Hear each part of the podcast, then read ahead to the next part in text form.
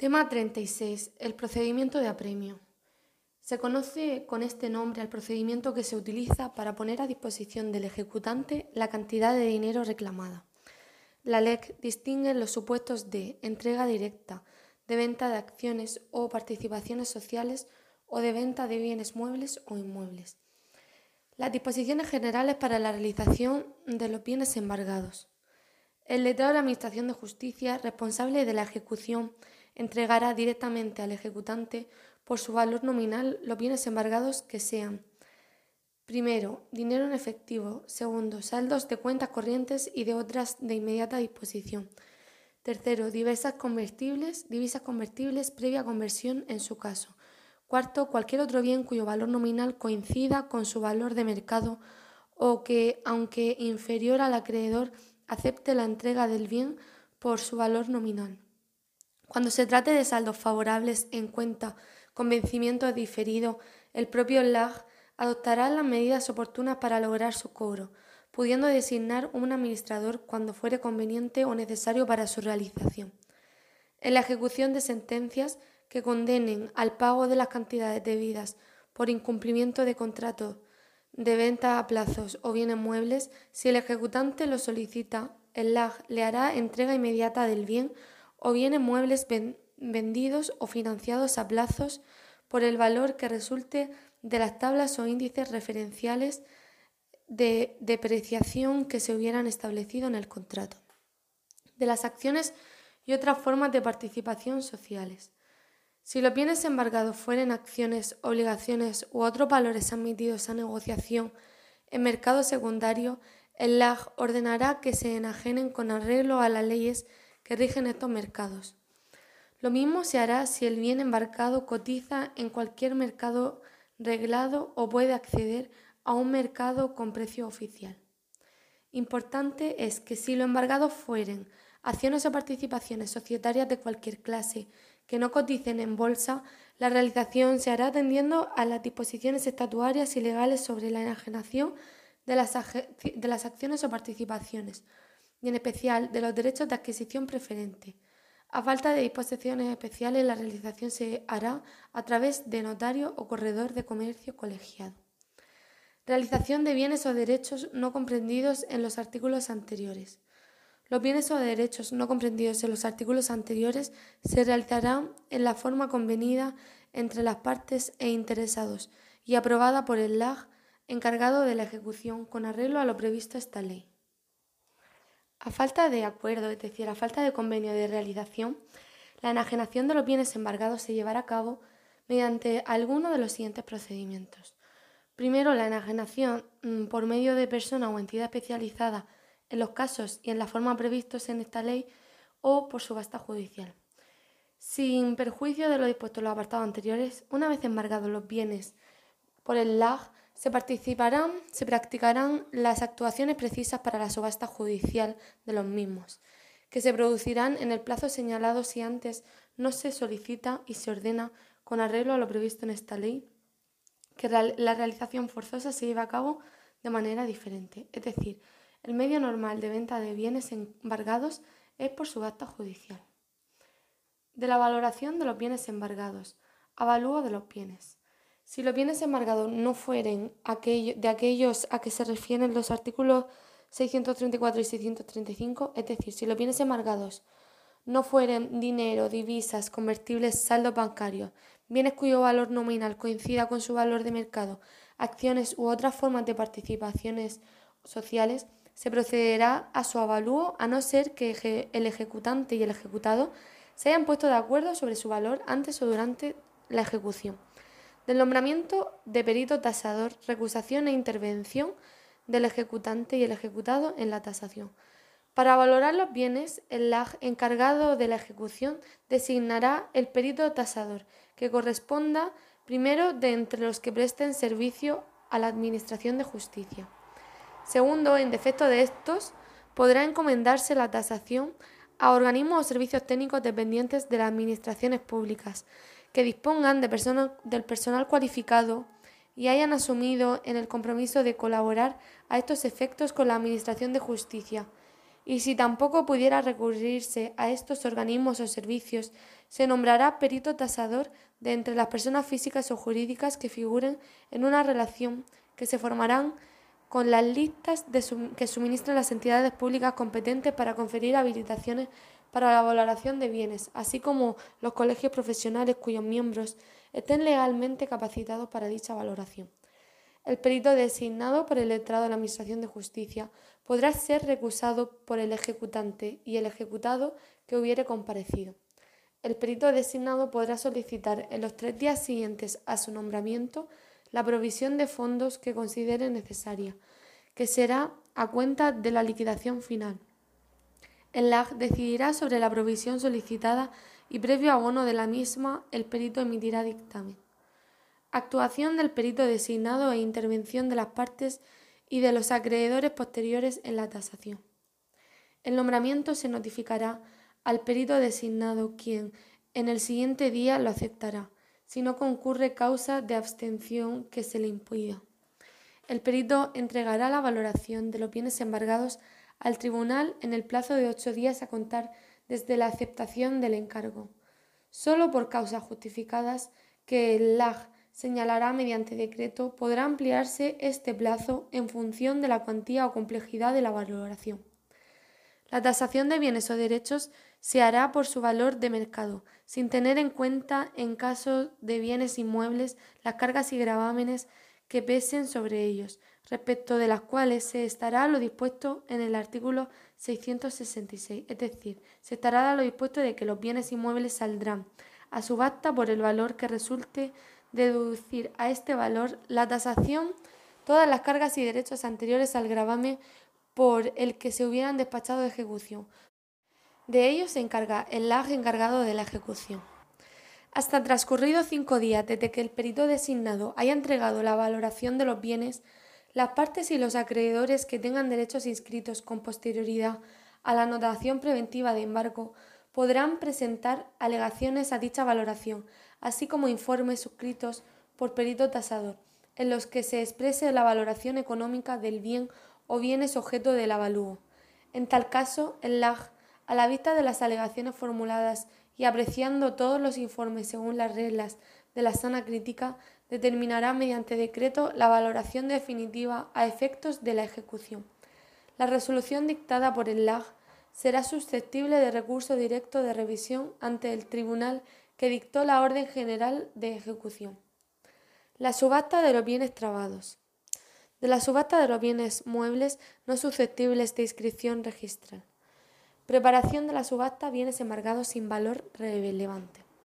La subasta tendrá por objeto la venta de uno o varios bienes o lotes de bienes según lo que resulte más conveniente para el buen fin de la ejecución. La formación de los lotes corresponderá al letrado de la Administración de Justicia previa audiencia de las partes. A tal efecto, antes de anunciar la subasta, se emplazará a las partes por cinco días para que aleguen lo que tengan por convenientes sobre la formación de lotes para la subasta.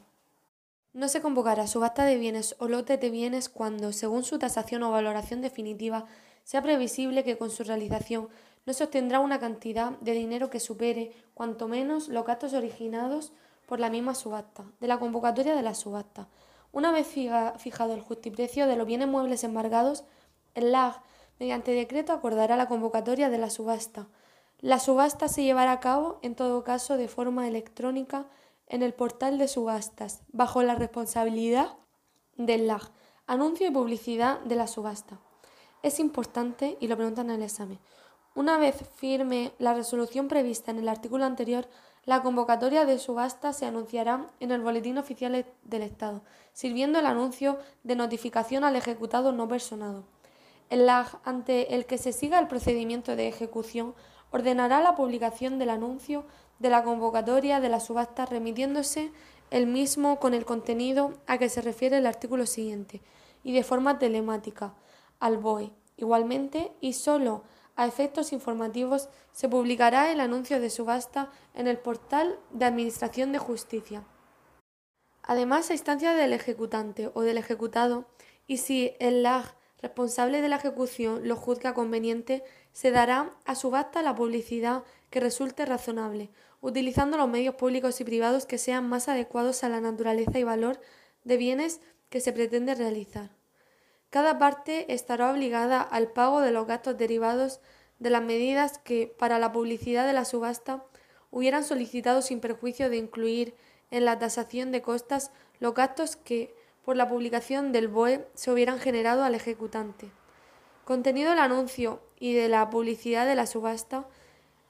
El anuncio de la subasta en el Boletín Oficial del Estado contendrá exclusivamente la fecha del mismo, la oficina judicial ante la que se sigue el procedimiento de ejecución, su número de identificación y clase, así como la dirección electrónica que corresponda a la subasta en el portal de subastas. En el portal de subastas se incorporará de manera separada para cada una de ellas el edicto que incluirá las condiciones generales y particulares de la subasta y de los bienes a subastar, así como cuantos datos y circunstancias sean relevantes para la misma, y necesariamente el avalúo o valoración del bien o bienes objeto de la subasta que sirve de tipo para la misma. Estos datos deberán remitirse al portal de subastas de forma que puedan ser tratados electrónicamente por este para facilitar y ordenar la información. En el edicto y en el portal de subastas se hará constar igualmente que se entenderá que todo licitador acepta como bastante la titulación existente y asume su inexistencia, así como las consecuencias de que sus pujas no superen los porcentajes del tipo de la subasta establecidos en el artículo 650.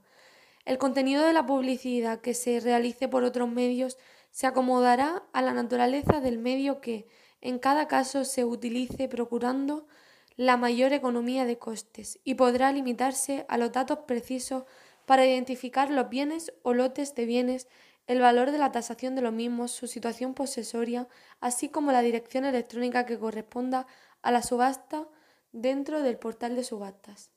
Requisitos para pujar ejecutante, licitador. Para tomar parte de la subasta, los licitadores deberán cumplir los siguientes requisitos. Primero, identificarse de forma suficiente. Segundo, declarar que conocen las condiciones generales y particulares de la subasta.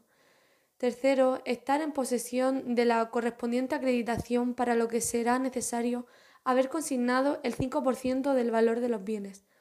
La consignación se realizará por medios electrónicos a través del portal de subastas, que utilizará los servicios telemáticos que la Agencia Estatal de la Administración Tributaria podrá, pondrá a su disposición, quien a su vez recibirá los ingresos a través de sus entidades colaboradoras. El ejecutante solo podrá tomar parte en la subasta cuando existan licitadores pudiendo mejorar las posturas que se hicieren sin necesidad de consignar cantidad alguna. Solo el ejecutante a los acreedores posteriores podrán hacer posturas reservándose la facultad de ceder el remate a un tercero.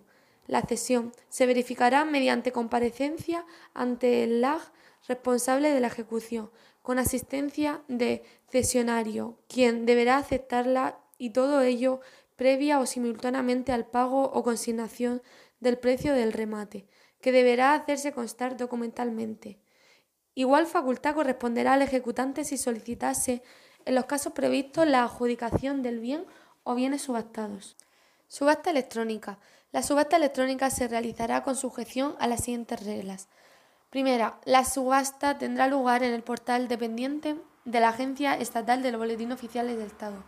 Para la celebración electrónica de subastas, a cuyo sistema de gestión tendrá acceso todas las oficinas judiciales. Todos los intercambios de información que deban realizarse entre las oficinas judiciales y el portal de subastas se realizará de manera telemática. Cada subasta estará dotada con un número de identificación único.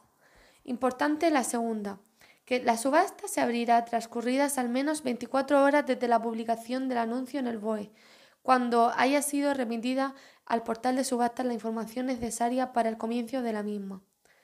Tercera, una vez abierta la subasta solamente se podrán realizar pujas electrónicas con sujeción a las normas de esta ley en cuanto a tipos de subasta, consignaciones y demás reglas que le fueren aplicables. En todo caso, el portal de subastas informará durante su celebración de la existencia y cuantía de las pujas.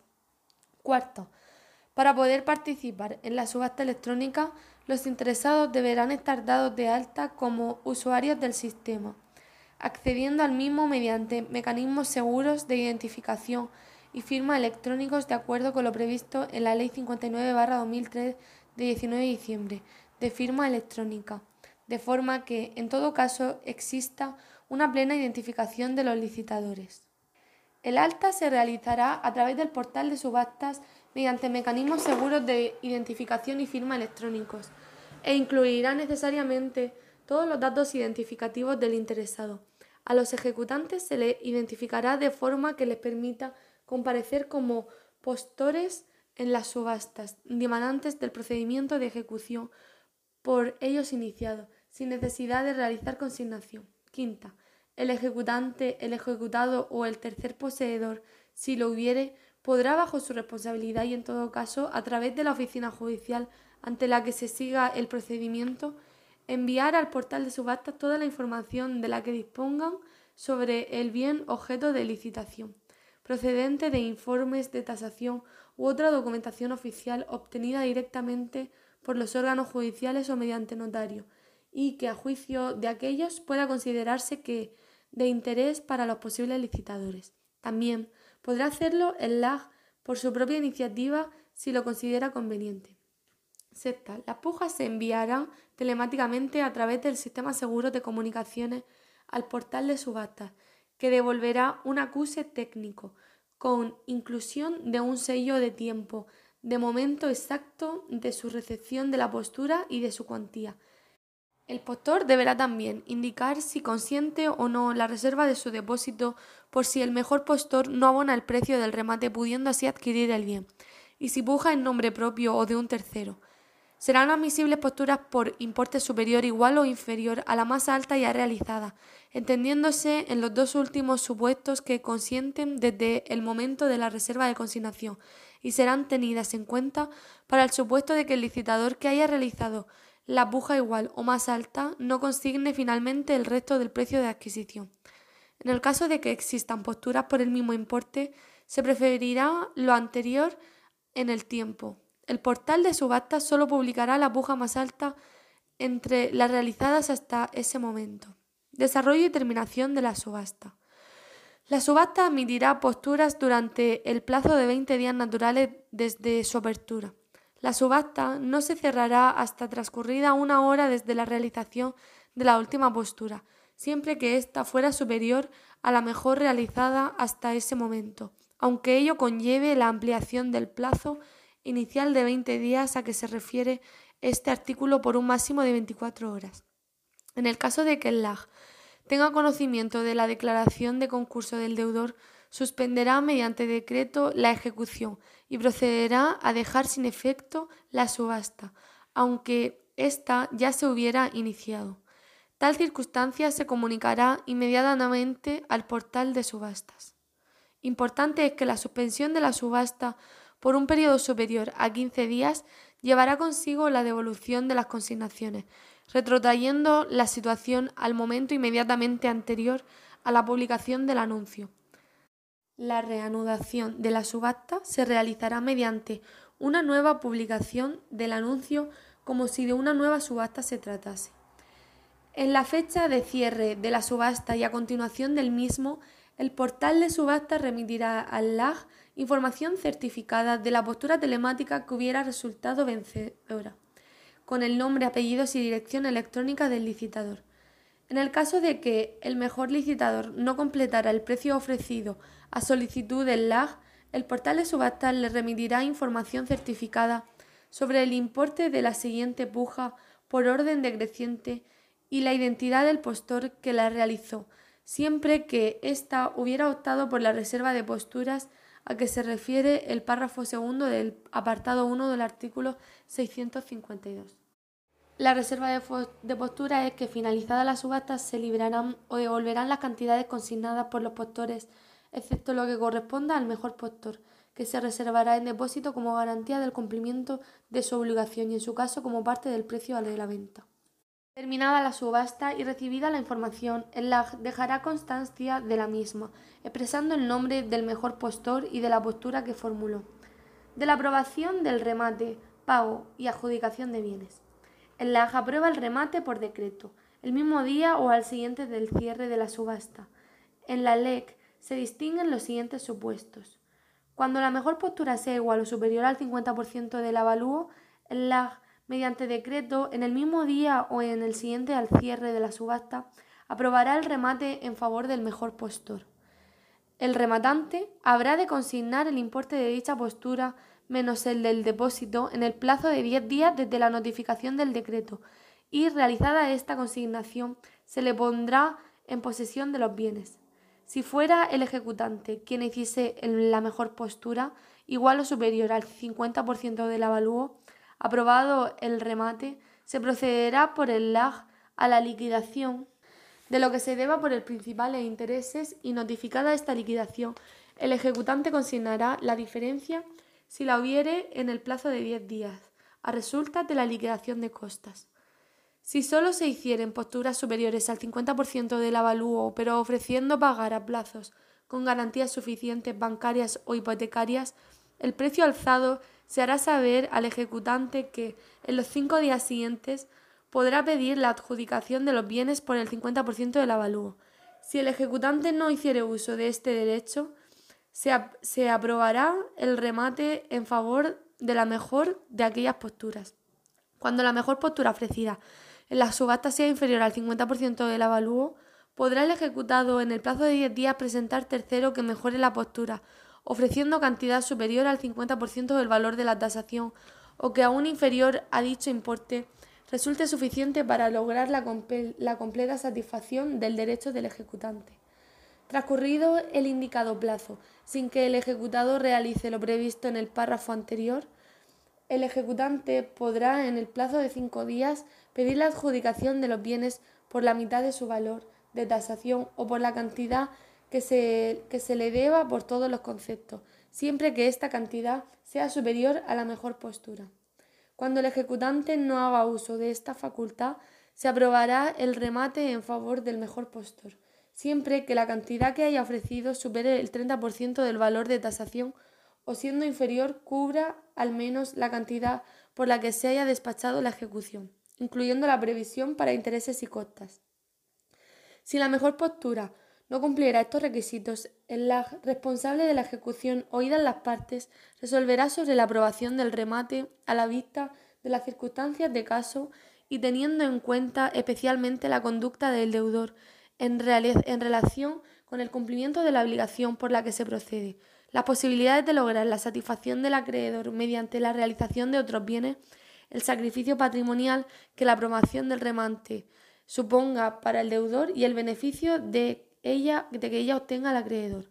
En este último caso, contra el decreto que apruebe el remate, cabe recurso directo de revisión ante el tribunal que dictó la orden general de ejecución. Cuando el LAG deniegue la aprobación del remate, se procederá con arreglo a lo dispuesto en el artículo siguiente para la subasta desierta. Si por la cuantía de la puja el ejecutado o el ejecutante pudiera ejercitar las facultades que les conceden los apartados 3 y 4 de este artículo, el LAG, una vez transcurridos los plazos indicados, realizará la perceptiva notificación al licitador que hubiera resultado mejor postor o en su caso le comunicará que el ejecutado o el ejecutante han ejercitado sus respectivas facultades. En cualquier momento anterior a la aprobación del remate o de la adjudicación al ejecutante, podrá el ejecutado liberar sus bienes pagando íntegramente lo que se deba al ejecutante por principal, intereses y costas. En este supuesto, el LAG acordará mediante decreto la suspensión de la subasta o dejar sin efecto la misma y lo comunicará inmediatamente a ambos casos al portal de subastas. Aprobado el remate y consignada cuando proceda de la cuenta de depósitos y consignaciones la diferencia entre lo depositado y el precio total del remate, se dictará decreto de adjudicación en el que se exprese, en su caso, que se ha consignado por el precio dándose conocimiento de tal acto, igualmente al portal de subastas. Adjudicación de bienes al ejecutante. Si en el acto de la subasta no hubiera ningún postor o el LAG deniegue la aprobación del remate, podrá el acreedor pedir la adjudicación de los bienes por el 30% del valor de tasación o por la cantidad que se deba por todos los conceptos. En ningún caso ni aun cuando actúe como postor rematante, podrá el acreedor ejecutante adjudicarse los bienes, ni ceder el remate o adjudicación a tercero por cantidad del 30% del valor de tasación.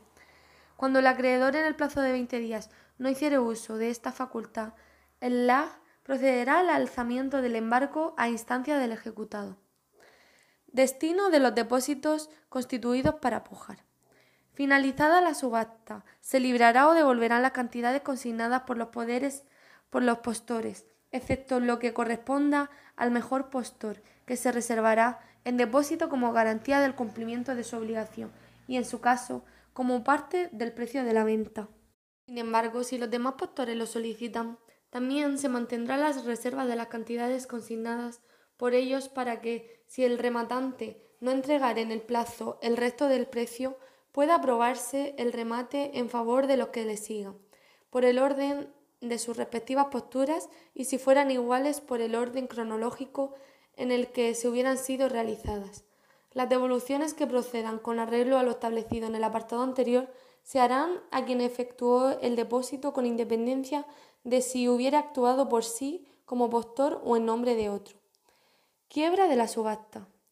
Si ninguno de los rematantes a que se refiere el artículo anterior consignare el precio en el plazo señalado o si por culpa de ellos deja, dejare de tener efecto la venta, perderán el depósito que hubieran efectuado y se procederá a nueva subasta, salvo que con los depósitos constituidos por aquellos rematantes se puedan satisfacer el capital e intereses de crédito del ejecutante y de las costas.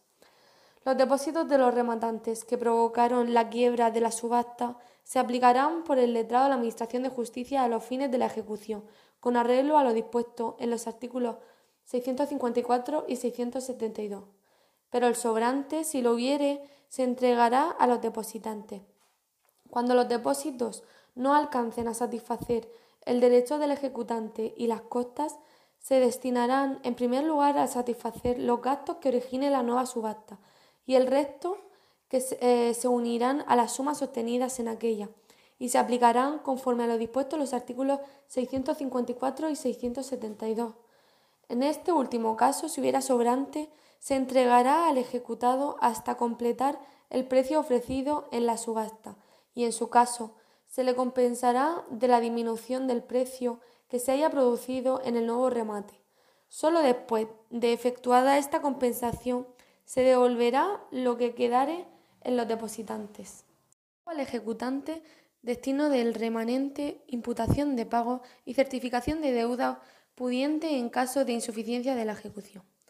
El precio del remate se entregará al ejecutante a la cuenta de la cantidad por la que se hubiere despachado ejecución, y si sobrepasare dicha cantidad, se retendrá el, remanente a disposición del tribunal hasta que se efectúe la liquidación de lo que finalmente se deba al ejecutante y del importe de las costas de la ejecución. Se entregará al ejecutado el remanente que pudiera existir una vez finalizada la realización forzosa de los bienes, satisfechos plenamente el ejecutante y pagadas las costas. En caso de que la ejecución resultase insuficiente para saldar toda la cantidad por la que se hubiera despachado ejecución más los intereses y contas de vengados durante la ejecución, dicha cantidad se imputará por el siguiente orden. Primero, intereses remuneratorios. Segundo, principal. Tercero, intereses moratorios. Y cuarto, costas. Además, el tribunal expedirá certificación acreditativa del precio del remate y de la deuda pendiente por todos los conceptos con distinción de la correspondiente al principal, e intereses remuneratorios a intereses de demora y a costas. De la subasta de bienes inmuebles o bienes muebles susceptibles de inscripción registral. Ámbito de aplicación de esta sección y aplicación supletoria de las disposiciones de la sección anterior. Las normas de esta sección se aplicarán a la subasta de bienes inmuebles y a las de bienes muebles sujetos a un régimen de publicidad registral similar al de aquellos.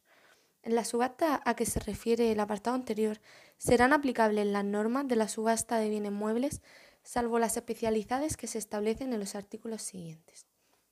Es decir, certificación de dominio y cargas. Cuando el objeto de la subasta esté comprendido en el ámbito de esta sección, el LAG responsable de la ejecución librará mandamiento al registrador, a cuyo cargo se encuentra el registro de que se trate, para que remita al juzgado certificación de dominio y cargas en la que consten los siguientes extremos. Primero, la titularidad del dominio y los demás derechos reales del bien o derecho grabado.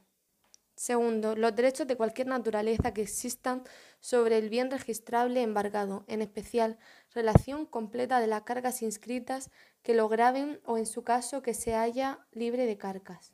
En todo caso, la certificación se expedirá en formato electrónico y dispondrá de información con contenido estructurado. El registrador hará constar por nota marginal la expedición de la certificación a que se refiere el apartado anterior expresando la fecha y el procedimiento a que se refiera. El registrador notificará inmediatamente y de forma telemática al LAG y al portal de subastas el hecho de haberse presentado otro u otros títulos que afecten o modifiquen la información inicial a los efectos del artículo 667. El portal de subastas recogerá la información proporcionada por el registro de modo inmediato para su traslado a los que consulten su contenido. Sin perjuicio de lo anterior, el procurador de la parte ejecutante, debidamente facultado por el LAG y una vez anotado el embargo, podrá solicitar la certificación a la que se refiere el apartado 1 de este precepto, cuya expedición será igualmente objeto de la nota marginal. En todo caso, la certificación se expedirá en formato electrónico y con contenido estructurado. De la información de cargas extinguidas o aminoradas. El LAG responsable de la ejecución se dirigirá de oficio a los titulares de los créditos anteriores que sean preferentes al que sirvió para el despacho de la ejecución y al ejecutado para que informen sobre la subsistencia actual del crédito garantizado y su actual cuantía. Aquellos a quienes se reclame esta información deberán indicar con mayor precisión si el crédito subsiste o se ha extinguido por cualquier causa y en caso de subsistir qué cantidad resta pendiente mm, de pago, la fecha del vencimiento y, en su caso, los plazos y condiciones en que el pago deba efectuarse. Si el crédito estuviera vencido y no pagado, se informará también de los intereses moratorios vencidos y de la cantidad a la que asciendan los intereses que se devenguen por cada día de retraso.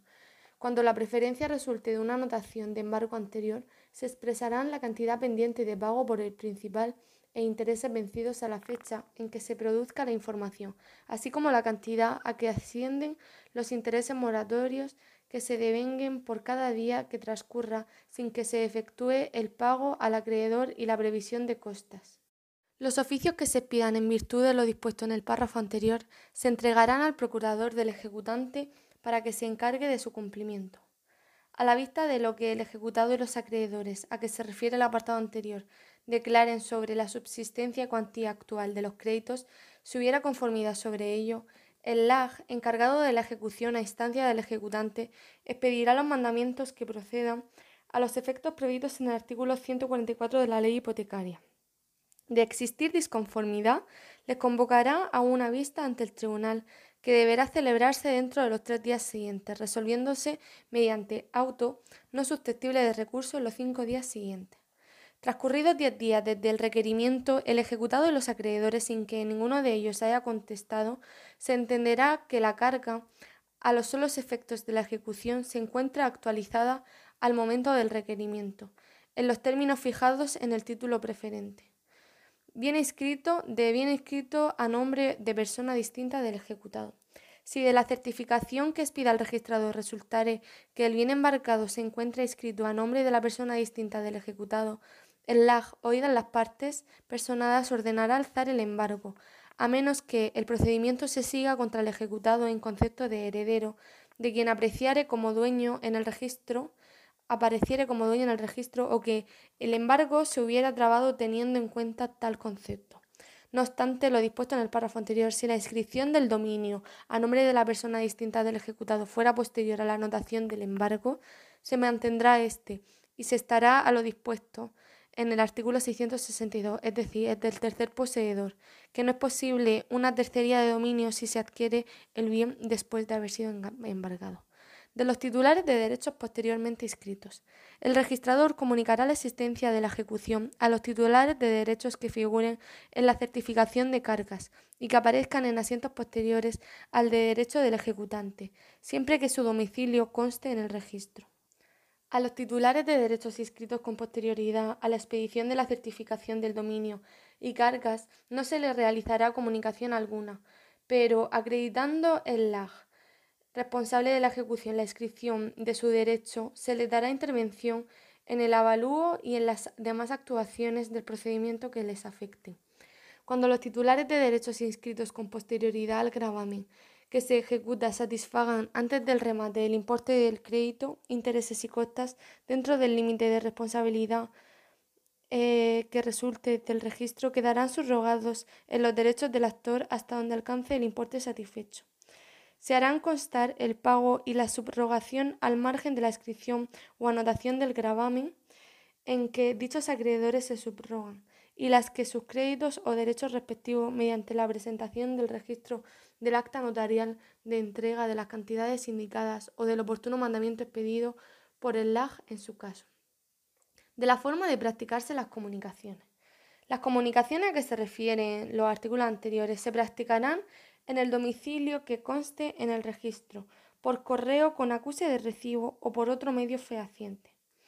A efectos de lo dispuesto en el presente artículo, cualquier titular registral de este derecho de un derecho real, carga o gravamen que recaiga sobre un bien para hacer constar en el registro un domicilio en territorio nacional en el que desee ser notificado en el caso de ejecución, esta circunstancia se hará constar por nota al margen de la exclusión del derecho real, carga o gravamen del que sea titular. También podrá hacerse constar una dirección electrónica a efectos de notificaciones. Habiéndose señalado una dirección electrónica, se entenderá que se consiente este procedimiento para recibir notificaciones sin perjuicio de que éstas puedan realizarse de forma acumulativa y no alternativa a las personales. En este caso, el cómputo de los plazos se realizará a partir del día siguiente de la primera de las notificaciones positivas que se hubiese realizado conforme a las normas procesales de 5 de julio, reguladora del uso de las tecnologías de la información y la comunicación en la Administración de Justicia. El establecimiento o cambio de domicilio o dirección electrónica podrá comunicarse al registro en cualquiera de las formas y con los efectos referidos en el apartado 2 del artículo 663 de esta ley. La certificación a la que se refiere el artículo 656 de dominio y cargas ya sea remitida directamente por el registrador o aportada por el procurador del ejecutante, deberá expresar la realización de dichas comunicaciones. En el caso de que el domicilio no constare en el registro o en la comunicación fuese devuelta por cualquier motivo, el registrador practicará nueva comunicación mediante edicto, que se insertará en el Boletín Oficial del Estado. La ausencia de comunicaciones del registro o los defectos de forma que éstas pudieran adolecer no serán obstáculo para la inscripción del derecho de quien adquiera el inmueble a la ejecución. De la comunicación de la ejecución o arrendamientos y a ocupantes de hecho, publicidad de la situación posesoria.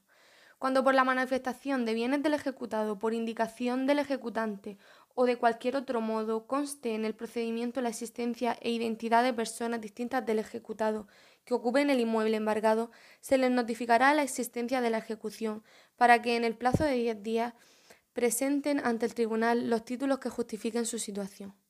Esta notificación podrá ser practicada por el procurador de la parte ejecutante que así lo solicite o cuando, atendiendo a las circunstancias, lo acuerde el LAG. En la publicidad de la subasta que se realice en el portal de subastas, así como en los medios públicos o privados en su caso, se expresará con el posible detalle la situación posesoria del inmueble o que, por el contrario, se encuentra desocupado. Si se acreditase cumplimentadamente esta circunstancia, el LAG responsable de la ejecución. es de examen decir que el ejecutante podrá pedir que, antes de anunciarse la subasta, el tribunal declare que el ocupante u ocupantes no tienen derecho a permanecer en el inmueble una vez que éste se haya enajenado en la ejecución. La petición se tramitará con arreglo a lo establecido en el apartado 3 del artículo 675 y el tribunal accederá a ella y hará, por medio de auto no recurrible, la declaración solicitada cuando el ocupante u ocupantes puedan considerarse de mero hecho o sin título suficiente. En todo caso, declarará también, sin ulterior recurso, que el ocupante u ocupantes tienen derecho a permanecer en el inmueble, dejando a salvo las acciones que pudiera corresponder al futuro adquiriente para desalojar aquellos. Las declaraciones a que se refiere el párrafo anterior se harán constar en la publicidad de la subasta. Del tercer poseedor. Si antes de que se venda o adjudique en la ejecución un bien inmueble y después de haberse anotado su embargo o de consignado registralmente el comienzo del procedimiento de apremio, pasare aquel bien a poder de un tercero poseedor, éste, acreditando la inscripción de su título, podrá pedir que se exhiban los autos en la oficina judicial, lo que se acordará por el LAG eh, sin, sin paralizar el curso del procedimiento, entendiéndose también con él las actuaciones ulteriores. Se considerará asimismo tercer poseedor a quien, en el tiempo a que se refiere el apartado anterior, hubiera adquirido solamente el usufructo o dominio útil de la finca hipotecada o embargada, o bien de nuda propiedad o dominio directo. En cualquier momento anterior a la aprobación del remate o a la adjudicación al acreedor, el tercer poseedor podrá liberar el bien eh, satisfaciendo lo que se deba al acreedor por principal, intereses y costas, dentro de los límites de la responsabilidad a que esté, esté sujeto el bien y siendo de aplicación, en su caso, lo dispuesto en el apartado 3 del artículo 613 de esta ley. Em, ver el tema 35. De la presentación de la titulación de los inmuebles embarcados. La misma resolución en que se mande pedir certificación de dominio y cargas de bienes inmuebles embargados, el LAG podrá, mediante diligencia de ordenación de oficio o a instancia de parte, requerir al ejecutado para que en el plazo de diez días presente los títulos de propiedad de que disponga, si el bien está inscrito en el registro. Cuando la parte así lo solicite, el procurador de la parte ejecutante podrá practicar el requerimiento previsto en el número anterior. La presentación de los títulos se comunicará al ejecutante para que manifieste si los encuentra suficientes o proponga la subsanación de las faltas que en ellos notare. La no presentación e inexistencia de los títulos. Si el ejecutado no hubiera presentado los títulos dentro del plazo antes señalado, el LAG, a instancia del ejecutante, podrá emplear los apremios que estime eh, conducentes para obligarle a que los presente, obteniéndolos en su caso de los registros o archivos que se encuentre, para lo que podrá facultarse al procurador del ejecutante si los archivos y registros fueran públicos. Cuando no existieran títulos de dominio, podrá suplir su falta por los medios establecidos en el título sexto de la ley hipotecaria. Si el Tribunal de la Ejecución fuera competente para reconocer de las actuaciones judiciales que a tal efecto hubieran de practicarse, se llevarán a cabo estas dentro del proceso de ejecución. De las subastas sin suplencia de la falta de títulos.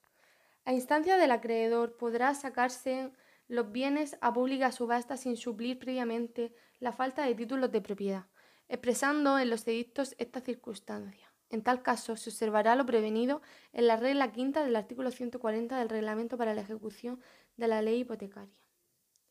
De la valoración de inmuebles para su subasta. Los bienes inmuebles saldrán a subasta por el valor que resulte deducir de su avalúo realizando el acuerdo con lo previsto en los artículos 637 y siguientes de esta ley. El importe de todas las cargas y derechos anteriores al gravamen por el que se hubiera despachado ejecución cuya preferencia resulte de la certificación registral de dominio y cargas. Esta operación se realizará por el LAG descontando el valor por el que haya sido tasado el inmueble, el importe total garantizado que resulte de la certificación de cargas o, en su caso, el que se haya hecho constar en el registro con arreglo a lo dispuesto en el apartado 2 del artículo 657. Si el valor de las cargas o gravámenes iguala o excede del determinado para el bien, el LAG dejará en suspenso la ejecución sobre ese bien. De la convocatoria de la subasta. La convocatoria de la subasta se anunciará y será objeto de publicidad conforme lo previsto en el artículo 645 para bienes muebles. El portal de subasta se comunicará a través de los sistemas del Colegio de Registradores con el registro correspondiente, a fin de que éste confeccione y expida una información registral electrónica referida a la finca o fincas subastadas, que se mantendrán permanentemente actualizada hasta el término de la subasta, y será servida a través del portal de subastas. De la misma manera, Si la finca estuviera identificada en bases gráficas, se dispondrá la información de las mismas. En el caso de que dicha información no pudiera ser emitida por cualquier causa transcurridas 48 horas desde la publicación del anuncio, se expresará así y se comenzará la subasta sin perjuicio de su posterior incorporación al portal de subastas antes de la finalización de la subasta. Del contenido del anuncio y publicidad de la subasta. El contenido del anuncio de la subasta y su publicidad se realizarán con arreglo a lo previsto en el artículo 646 para bienes muebles. En el portal de subasta se incorporará de manera separada para cada una de ellas el edicto que expresará, además de los datos indicados en el artículo 646, las condiciones generales y particulares de la subasta y de los bienes a subastar, cuántos datos y circunstancias sean relevantes para la misma, y necesariamente el avalúo o valoración del bien o bienes objeto de la subasta que sirve de tipo para la misma. Además, aparecerá la identificación de la finca o fincas objeto de la subasta, sus datos registrales, la referencia catastral si la tuviera, cuantos datos y circunstancias sean relevantes para la subasta, y necesariamente el avalúo o valoración que sirve de tipo para la misma, la minoración de cargas preferentes si la hubiera y su situación posesoria si consta en el procedimiento de ejecución. También se indicará si procede la posibilidad de visitar el inmueble objeto de su acta prevista en el apartado 3 del artículo 669. Estos datos deberán remitirse al portal de subastas de forma que puedan ser tratados electrónicamente por, esta eh, por este para facilitar y ordenar la información. En el edicto y en el portal de subastas se hará constar igualmente lo siguiente que se entenderá que todo licitador acepta como bastante eh, la titulación existente en el procedimiento de ejecución o asume su inexistencia. También en el edicto y en el portal de subasta se hará constar que las consecuencias de que sus pujas no superen los porcentajes del tipo de subasta establecidos en el artículo 670 y además se señalará que las cargas gravámenes y asientos anteriores al crédito del actor continuarán subsistentes subsistentes y que, por solo el hecho de participar en la subasta, el licitador los admite y acepta quedar subrogado en la responsabilidad, en la responsabilidad derivada de aquellos si el remate se adjudicare a su valor. La certificación registral, en su caso, podrá consultarse a través del portal de subastas. De toda finca objeto de licitación se facilitará desde el registro correspondiente a través del portal de subastas la certificación que se hubiera expedido para dar comienzo al procedimiento, así como la información registral actualizada a que se refiere el artículo 667. La referencia cadastral, si estuviera incorporada a la finca e información gráfica, urbanística o medioambiental asociada a la finca en los términos legalmente previstos, si ello fuere posible. De las condiciones especiales de la subasta. Para tomar parte en la subasta, los postores deberán previamente consignar en la forma establecida en el apartado 1 del artículo 647 una cantidad equivalente al 5% del valor que se haya dado a los bienes con arreglo a lo establecido en el artículo 666 de esta ley, es decir, el avalúo, cargas y gravámenes. Por el mero hecho de participar en la subasta se entenderá que los postores aceptan como suficiente la titulación que consta en los autos o que no exista titulación y que aceptan asimismo subrogarse en las cargas anteriores al crédito por el que se ejecuta, en caso de que el remate se adjudique a su favor. Durante el periodo de licitación, cualquier interesado en la subasta podrá solicitar del tribunal inspeccionar el inmueble o inmuebles ejecutados quien lo comunicará a quienes estuviere en la posesión solicitando su consentimiento.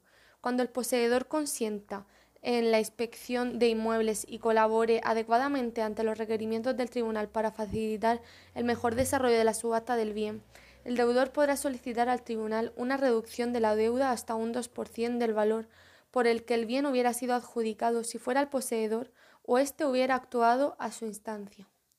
El tribunal, atendidas las circunstancias y previa audiencia del ejecutante por plazo no superior a cinco días, decidirá la reducción de la deuda que proceda dentro del máximo deducible. La reanudación de la subasta suspendida por un periodo superior a 15 días se realizará mediante una nueva publicación del anuncio y una nueva petición de información registral, en su caso como si de una nueva subasta se tratase. De la aprobación del remate, pago, adjudicación de los bienes al acreedor. Si la mejor postura fuera igual o superior al 70% del valor del que hubiera salido a subasta, en los bienes inmuebles, si nos acordamos, era de un 50%. Pero aquí el 70% del valor del bien que hubiera salido a subasta, el LAG, responsable de la ejecución mediante decreto el mismo día o el día siguiente al del cierre de la subasta, aprobará el remate a favor del mejor postor. En el plazo de 40 días el, el rematante habrá de consignar en la cuenta de depósitos y consignaciones la diferencia entre lo depositado y el precio total del remate. Si fuera el ejecutante quien hiciese la mayor postura igual o superior al 70% del valor por el que el bien hubiere salido a subasta aprobado el remate, se procederá por el LAG a la liquidación de lo que se deba por principal intereses y costas, y notificada esta liquidación, el ejecutante consignará la diferencia si la hubiera. Si solo se hicieran posturas superiores al 70% del valor por el que el bien hubiera salido a subasta, pero ofreciendo pagar a plazos con garantías suficientes bancarias o hipotecarias del precio aplazado, se harán saber el ejecutante quien en los 20 días siguientes podrá pedir la adjudicación del inmueble por el 70% del valor de salida. Si el ejecutante no hiciere uso de este derecho, se aprobará el remate en favor de la mejor de aquellas posturas, con las condiciones de pago y garantías ofrecidas en la misma. Cuando la mejor postura ofrecida en la subasta sea inferior al 70% del valor por el que el bien hubiere salido a subasta, podrá el ejecutado en el plazo de 10 días presentar tercero que mejore la postura ofreciendo cantidad superior al 70% del valor de tasación o que aún inferior a dicho importe resulte suficiente para lograr la completa satisfacción del derecho del ejecutante.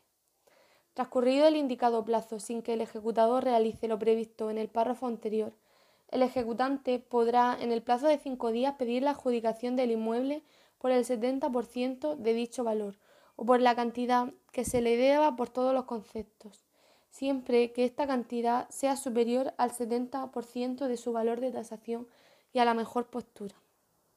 Cuando el ejecutante no haga uso de esta facultad, se aprobará el remate en favor del mejor postor, siempre que la cantidad que haya ofrecido supere el 50% del valor de tasación, o siendo inferior cubra al menos la cantidad por la que se haya despachado la ejecución incluyendo la previsión para intereses y costas.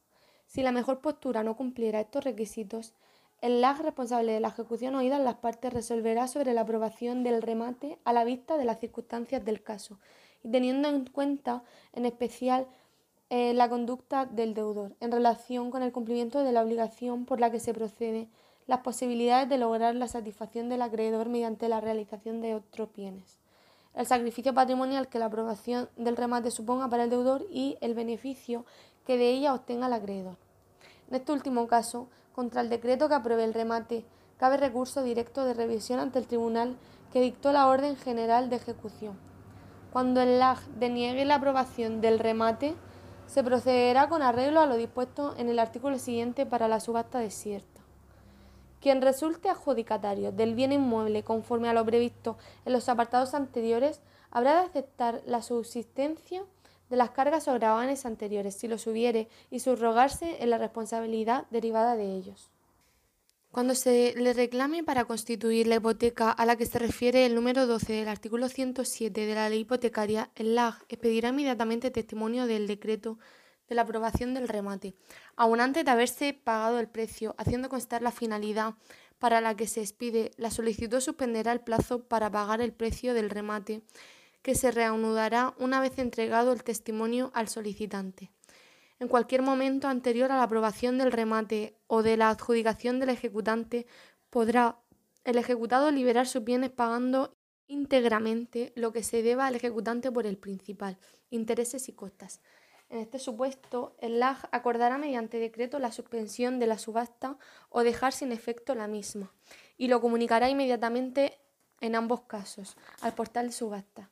Aprobado el remate y consignado, cuando proceda en la cuenta de depósitos y consignaciones, a diferencia entre lo depositado y el precio total del remate, se dictará decreto de adjudicación en el que se exprese, en su caso, que se ha consignado el precio, así como las demás circunstancias necesarias para la inscripción con arreglo a la legislación hipotecaria.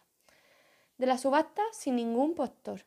Si en la subasta no hubiere ningún postor o cuando el LAG deniegue la aprobación del remate, podrá el acreedor en el plazo de los 20 días siguientes al cierre de la subasta pedir adjudicación del bien. Importante que si no se tratare de vivienda habitual, el deudor, el acreedor, podrá pedir la adjudicación por el 50% del valor eh, por el que el bien hubiera salido a subasta o por la cantidad que se le deba por todos los conceptos.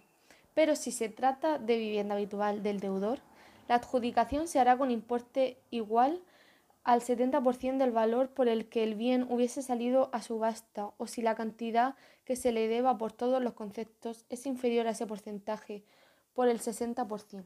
Se aplicará en todo caso la regla de imputación de pagos contenida en el artículo 654, es decir, que en caso de que la ejecución resultase insuficiente para saldar toda la cantidad por la que se hubiera despachado la ejecución, más los intereses y cotas de vengado durante la ejecución, dicha cantidad se imputará por el siguiente orden. Primero, intereses remuneratorios, después principal. Tercero, intereses moratorios y por último, costas. Además, el tribunal expedirá certificación acreditativa del precio del remate y de la deuda pendiente por todos los conceptos, con distinción de la correspondiente al principal, a intereses remuneratorios y a intereses de demora y costas. Cuando el acreedor en el plazo de 20 días no hiciere uso de esta facultad, el LAG, a instancia del ejecutado, procederá al alzamiento del embargo del destino de las sumas obtenidas en la subasta de inmuebles. Por el LAG se dará al precio del remate en el destino previsto en el apartado 1 del artículo 654, es decir, el precio del remate se entregará al ejecutante a cuenta de la cantidad por la que se hubiera despachado ejecución, pero el remate, si lo hubiere, se retendrá para el pago de quienes tenga su derecho inscrito y anotado con posterioridad al del ejecutante. Si satisfechos estos acreedores aún existiere sobrante, se entregará al ejecutado o al tercer poseedor. Lo dispuesto en este artículo se entiende sin perjuicio del destino que deba darse al, al remanente cuando se hubiera ordenado su retención en alguna otra ejecución singular o en cualquier proceso concursal. El LAG, encargado de la ejecución, requerirá a los titulares de créditos posteriores para que en el plazo de 30 días acrediten la subsistencia y exigibilidad de sus créditos y presenten liquidación de los mismos. De las liquidaciones presentadas se dará traslado por el LAG a las partes para que aleguen lo que a su derecho convenga y aporten la prueba documental de que dispongan en el plazo de 10 días.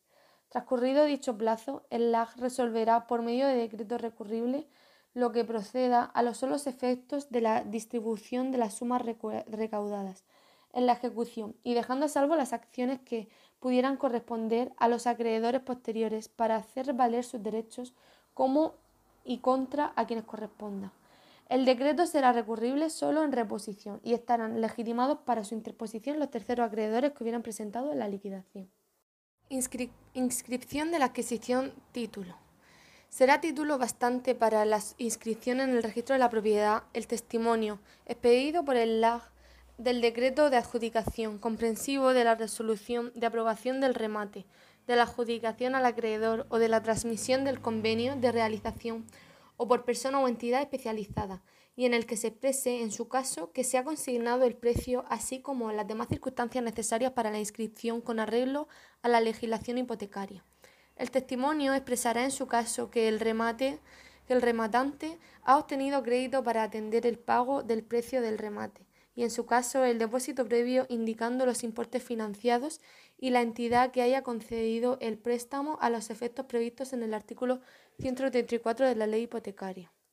De la cancelación de cargas. A instancia del adquiriente se expedirá en su caso mandamiento de cancelación de la anotación o inscripción del gravamen que haya originado el remate o la adjudicación Asimismo, el LAG mandará la cancelación de todas las inscripciones y anotaciones posteriores, incluso las que se hubieran verificado después de expedida la certificación prevenida en el artículo 655, haciéndose constar en el mismo mandamiento que el valor de lo vendido o adjudicado fue igual o inferior al importe total del crédito del actor. Y en el caso de haberlo superado, que se retuvo el, el remanente a disposición de los interesados. También se expresarán en el mandamiento las demás circunstancias que la legislación hipotecaria exija para la inscripción de la cancelación. A instancia de parte, el testimonio del decreto de adjudicación y el mandamiento de cancelación de cargas se remitirán electrónicamente al registro o registros de la propiedad correspondiente, de la posesión judicial y ocupantes del inmueble. Si el adquiriente lo solicitara, se le pondrá en posesión del inmueble que no se hallare ocupado si el inmueble estuviera ocupado, el LAG acordará de inmediato el lanzamiento cuando el tribunal haya resuelto con arreglo a lo previsto en el apartado 2 del artículo 661, que el ocupante u ocupante no tienen derecho a permanecer en él. Los ocupantes desalojados podrán ejercitar los derechos que crean asistirles en el juicio que corresponda. Cuando estando el inmueble ocupado no se hubiera procedido previamente con arreglo a lo dispuesto en el apartado 2 en el artículo 661, el adquiriente podrá pedir al tribunal de la ejecución el lanzamiento de quienes, teniendo en cuenta lo dispuesto en el artículo 661, puedan considerarse ocupantes de mero hecho o sin título suficiente. La petición deberá efectuarse en el plazo de un año desde la adquisición, del inmueble por el que el rematante o adjudicatario transcurrido el cual la pretensión del desalojo solo podrá hacerse valer en el juicio que corresponda. La petición del lanzamiento a que se refiere el apartado anterior se notificará a los ocupantes indicados por el adquiriente con citación de una vista que señalará el LAG dentro del plazo de 10 días en la que podrá alegar y probar lo que considere oportuno respecto de su situación. El tribunal, por medio de auto, sin ulterior recurso, resolverá sobre el lanzamiento, que decretará en todo caso si el ocupante o ocupante citado no comparecieren sin justa causa.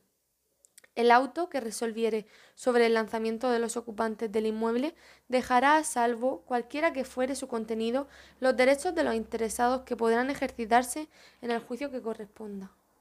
Parte 4 del tema 36. Alternativas a la subasta judicial. La administración para pago. Son alternativas a la subasta judicial el convenio de realización, la venta por persona o entidad especializada y la administración para pago. De la constitución de la administración. En cualquier momento podrá el ejecutante pedir al LAG responsable de la ejecución que entregue en administración todos o parte de los bienes embargados para aplicar sus rendimientos al pago del principal intereses y costas de la ejecución. Si el ejecutante decidiera que la administración fuera realizada por terceras personas, el LAG fijará mediante decreto y a costa del ejecutado su retribución. El LAG, mediante decreto, acordará la administración para pago cuando la naturaleza de los bienes así lo aconsejare y dispondrá que previo inventario se ponga al ejecutante en posesión de los bienes y que se le dé a conocer a las personas que el mismo ejecutante designe. Antes de acordar la administración, se dará audiencia, en su caso, a los terceros titulares de derechos sobre el bien embargado, inscritos o anotados con posterioridad al del ejecutante. El LAG, a instancia del ejecutante, podrá imponer multas correctivas al ejecutado que impida o dificulte el ejercicio de las facultades del administrador, sin perjuicio de las demás responsabilidades en que aquel hubiera podido incurrir. Igualmente, a instancia del ejecutante, el tribunal podrá imponer multas correctivas a los terceros que impiden o dificulten el ejercicio de las facultades del administrador, en cuyo caso se seguirá el procedimiento establecido en los apartados 2 y 3 del artículo 591. Forma de la Administración. La Administración para pago se atendrá a lo, que a lo que pactaren el ejecutante y ejecutado. En ausencia de pacto, se entenderá que los bienes han de ser administrados según la costumbre del país. De la rendición de cuentas. Salvo que otra cosa acuerden el LAG, responsable de la ejecución, o las partes, el acreedor rendirá cuentas anualmente de la Administración para pago al letrado de la Administración de Justicia. De las cuentas presentadas por el acreedor se dará vista al ejecutado por plazo de 15 días. Si éste formulare alegaciones, se dará traslado de las mismas al ejecutante para que por plazo de nueve días manifieste si está o no conforme con ellas. Si no existiera acuerdo entre ellos, el LAG convocará a ambos una comparecencia en el plazo de cinco días, en la cual se admitirán las pruebas que se propusieren y se considerarán útiles y pertinentes. Fijando para practicarlas el tiempo que se estime prudencial, que no podrá exceder de 10 días. Practicadas en su caso la prueba emitida, el LAG dictará decreto en el plazo de cinco días en el que resolverá lo procedente sobre la aprobación o rectificación de las cuentas presentadas. Contra dicho decreto cabrá recurso directo de revisión. Controversias sobre la Administración. Salvo las controversias sobre rendición de cuentas, todas las demás cuestiones que puedan surgir entre el acreedor y el ejecutado con motivo de la administración de las fincas embargadas se sustanciarán por los se sustanciarán por los trámites establecidos para el juicio verbal ante el tribunal que autorizó la ejecución. De la finalización de la Administración. Cuando el ejecutante se haya hecho pago de su crédito, intereses y costas con el producto de los bienes administrados, volverán estos a poder, al poder, a poder del ejecutado. El ejecutado podrá en cualquier tiempo pagar lo que reste de su deuda, según el último estado de cuenta presentado por el acreedor, en cuyo caso será aquel, respuesta, aquel eh, repuesto inmediatamente en la posesión de sus bienes y, cesar, y cesará éste en la administración, sin perjuicio de rendir su cuenta general en los 15 días siguientes a las de las demás reclamaciones a que uno y otro se crean con derecho. Si el ejecutante no lograre la satisfacción de un derecho mediante la administración, podrá pedir que el LAG encargado de la ejecución ponga término a esta y que, previa rendición de cuentas, proceda a la realización forzosa por otros medios. Parte 5 del tema 36. El convenio de realización y realización por persona o entidad especializada. Del convenio de realización. El ejecutante, el ejecutado y quien acredite interés directo en la ejecución podrán pedir al letrado de la Administración de Justicia responsable de la misma que convoque una comparecencia con la finalidad de convenir el modo de la realización más eficaz de los bienes hipotecados, ignorados o embargados frente a los que se dirige la ejecución. Si el ejecutante se mostrare conforme con la comparecencia y el LAG no encontrare motivos razonables para denegarla, la acordará mediante diligencia de ordenación, sin, su, sin suspensión de la ejecución, convocando a las partes y a quienes conste en el proceso que pudieran estar interesados, en la comparecencia a la que podrán concurrir otras personas, por invitación de ejecutante o ejecutado, los asistentes podrán proponer cualquier forma de realización de los bienes sujetos a la ejecución y presentar a persona que, consignando o afianzando, se ofrezca a adquirir dichos bienes por precio previsiblemente superior al que pudiera lograrse mediante la subasta judicial. También cabrá proponer otras formas de satisfacción del derecho del ejecutante. Si se llegare a un acuerdo entre ejecutante y ejecutado que no pueda causar perjuicio para tercero cuyos derechos proteja esta ley, lo aprobará el LAG mediante decreto y suspenderá la ejecución respecto del bien o bienes objeto del acuerdo. También aprobará el acuerdo con el mismo efecto suspensivo si incluyere la conformidad de los sujetos distintos de ejecutante y ejecutado a quienes afectare cuando el convenio se refiera a bienes susceptibles de inscripción registral, será necesaria para su aprobación la conformidad de los acreedores y terceros poseedores que hubieran inscrito o anotado sus derechos en el registro correspondiente con posterioridad al gravamen que se ejecuta. Cuando se acreditare el cumplimiento del acuerdo, el LAG sobreseerá la ejecución respecto del bien o bienes a que se refiere.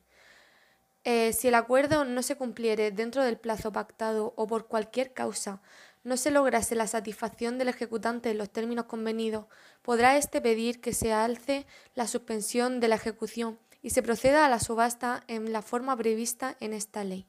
Si no se lograse el acuerdo a que se refiere el apartado tercero de este artículo, la comparecencia para intentarlo podrá repetirse en las condiciones previstas en los primeros apartados de este artículo, cuando las circunstancias del caso lo aconsejen, a juicio del, del LAG para mejor realización de los bienes, de la realización por persona o entidad especializada. Realización por persona o entidad especializada. A petición del ejecutante o del ejecutado con consentimiento del ejecutante y cuando las características del bien embargado así lo aconsejen, el LAG responsable de la ejecución podrá acordar mediante diligencias de ordenación que el bien lo realice la persona especializada y conocedora del mercado en que se compran y venden esos bienes y en quien concurran los requisitos legalmente exigidos para operar en el mercado de que se trate. También podrá acordar el LAG cuando así se solicite en los términos previstos en el párrafo anterior que el bien se enajene por medio de la entidad especializada, pública o privada. Cuando así se disponga la enajenación, se acomodará a las reglas y usos de la casa o entidad que eh, subasta o enajene, siempre que no sean incompatibles con el fin de la ejecución y con la adecuada protección de los intereses del ejecutante y ejecutado. A estos efectos, los colegios de procuradores podrán ser designados como entidad especializada en la subasta de bienes. En los casos del apartado anterior, la persona o entidad especializada deberá presentar caución en la cuantía que el LAG determine para responder del cumplimiento del encargo. No se exigirá caución cuando la realización se encomiende a una entidad pública o a los colegios de procuradores. La realización se encomendará a la persona o entidad designada en la solicitud, siempre que reúna los requisitos legalmente exigidos. En la misma resolución se determinarán las condiciones en que deba efectuarse la realización, de conformidad con lo que las partes hubiesen acordado al respecto. A falta de acuerdo, los bienes no podrán ser enajenados por precio inferior al 50% del avalúo. Cuando las características de los bienes o la posible disminución de su valor así lo aconsejen, el LAG encargado de la ejecución, con consentimiento del ejecutante, podrá designar como entidad especializada para la subasta al Colegio de Procuradores donde, con arreglo de lo dispuesto en el artículo 626, se encuentren depositados los bienes muebles que vayan a realizarse. A tal efecto se determinarán reglamentariamente los requisitos y la forma de organización de los servicios necesarios, garantizando la adecuada publicidad de la subasta de los bienes subastados y del resultado de la misma. No obstante, lo dispuesto en los párrafos anteriores cuando los bienes a realizar sean inmuebles, la determinación de la persona o entidad a la que vaya a confiarse la realización y la de las condiciones en que ésta deba efectuarse será realizada previa comparecencia a la que serán convocadas las partes y quienes consten en el proceso que pudieran estar interesados. El LAG resolverá por medio de decreto lo que estime procedente a la vista de las manifestaciones de quienes asistan a la comparecencia, pero no podrá autorizar que la enajenación se realice por precio inferior al 70% del valor que se haya dado al inmueble con arreglo a lo previsto en el artículo 666, salvo que conste el acuerdo de las partes y de todos los interesados hayan asistido o no a la comparecencia. Tan pronto como se consume la realización de los bienes, se procederá por la persona o entidad correspondiente a ingresar en la cuenta de depósitos y consignaciones la cantidad obtenida, descontando los gastos efectuados y lo que corresponda a aquellas por su intervención. El LAG deberá aprobar la operación o, en su caso, solicitar las justificaciones oportunas sobre la realización de sus circunstancias. Aprobada la operación, se devolverá la caución que hubiese prestado la persona o entidad a la que se haya encomendado la realización. Cuando transcurridos seis meses desde el encargo la realización no se hubiera llevado a cabo, el LAG dictará decreto revocando el encargo, salvo que se justifique por la persona o entidad a la que se hubiera efectuado. Este, eh, que la realización no ha sido posible en el plazo indicado por motivos que no les sean imputables y que por haber desaparecido ya dichos motivos o por ser previsible su pronta desaparición, el encargo podrá cumplimentarse dentro del plazo que se ofrezca y que podrá exceder de los siguientes seis meses. Transcurrido este último plazo sin que se hubiera cumplido el encargo, el LAG de justicia revocará definitivamente este. Revocado el encargo, la caución se aplicará a los fines de la ejecución, salvo que la persona o entidad que la hubiese prestado acredite que la realización del bien no ha sido posible por causas que no le sean imputables. De la subsistencia y cancelación de cargas. Las disposiciones de esta ley sobre subsistencia y cancelación de cargas serán aplicables también cuando, de acuerdo con lo dispuesto en esta sección y en, la anterior, se transmita la titularidad de los inmuebles hipotecados o embarcados. A los efectos de lo dispuesto en el apartado anterior, las enajenaciones que se produzcan con arreglo a lo previsto en los dos artículos anteriores deberán ser aprobadas por el LAG encargado de la ejecución mediante decreto, previa comprobación mm, de que la transmisión del bien se produjo con conocimiento por parte del adquiriente de la situación registral que resulte de la certificación de las cargas. Parte 6 del tema 36, tercería de mejor derecho, de la prioridad del embargante y de la tercería de mejor derechos. Efectos del embargado, anotaciones preventivas y terceros poseedores. El embargo concede al acreedor ejecutante del derecho a percibir el producto de lo que se obtenga de la realización de los bienes embargados, a fin de satisfacer el importe de la deuda que conste en el título de los intereses que procedan y las costas de la ejecución. Sin estar completamente reintegrado el ejecutante del capital e intereses de su crédito y de todas las costas de la ejecución, no podrán aplicarse las sumas irrealizadas a ningún otro objeto que no haya sido declarado preferente por sentencia dictada en tercería de mejor derecho.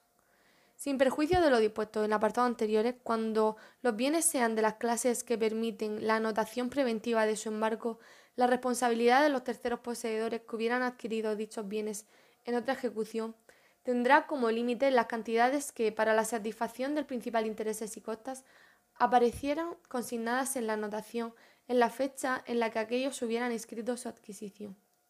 El ejecutante podrá pedir que se mande hacer constar en la anotación preventiva del embargo el aumento de la cantidad prevista en concepto de intereses devengados durante la ejecución y de costas que éstas acreditando que unos y otras han superado la cantidad que por tales conceptos constará en la anotación anterior.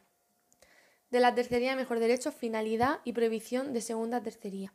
Quien afirme que le corresponde un derecho a que su crédito sea satisfecho con preferencia al del acreedor ejecutante podrá interponer demanda de tercería de mejor derecho, a la que habrá de acompañarse un principio de prueba del crédito que se afirme preferente. No se admitirá la demanda de tercería de mejor derecho si no se acompaña el principio de prueba a que se refiere el apartado anterior, y en ningún caso se permitirá segunda tercería de mejor derecho que se funde en los títulos y derechos que poseyera eh, el que la interponga al tiempo de formular la primera. Tiempo de la tercería de mejor derecho.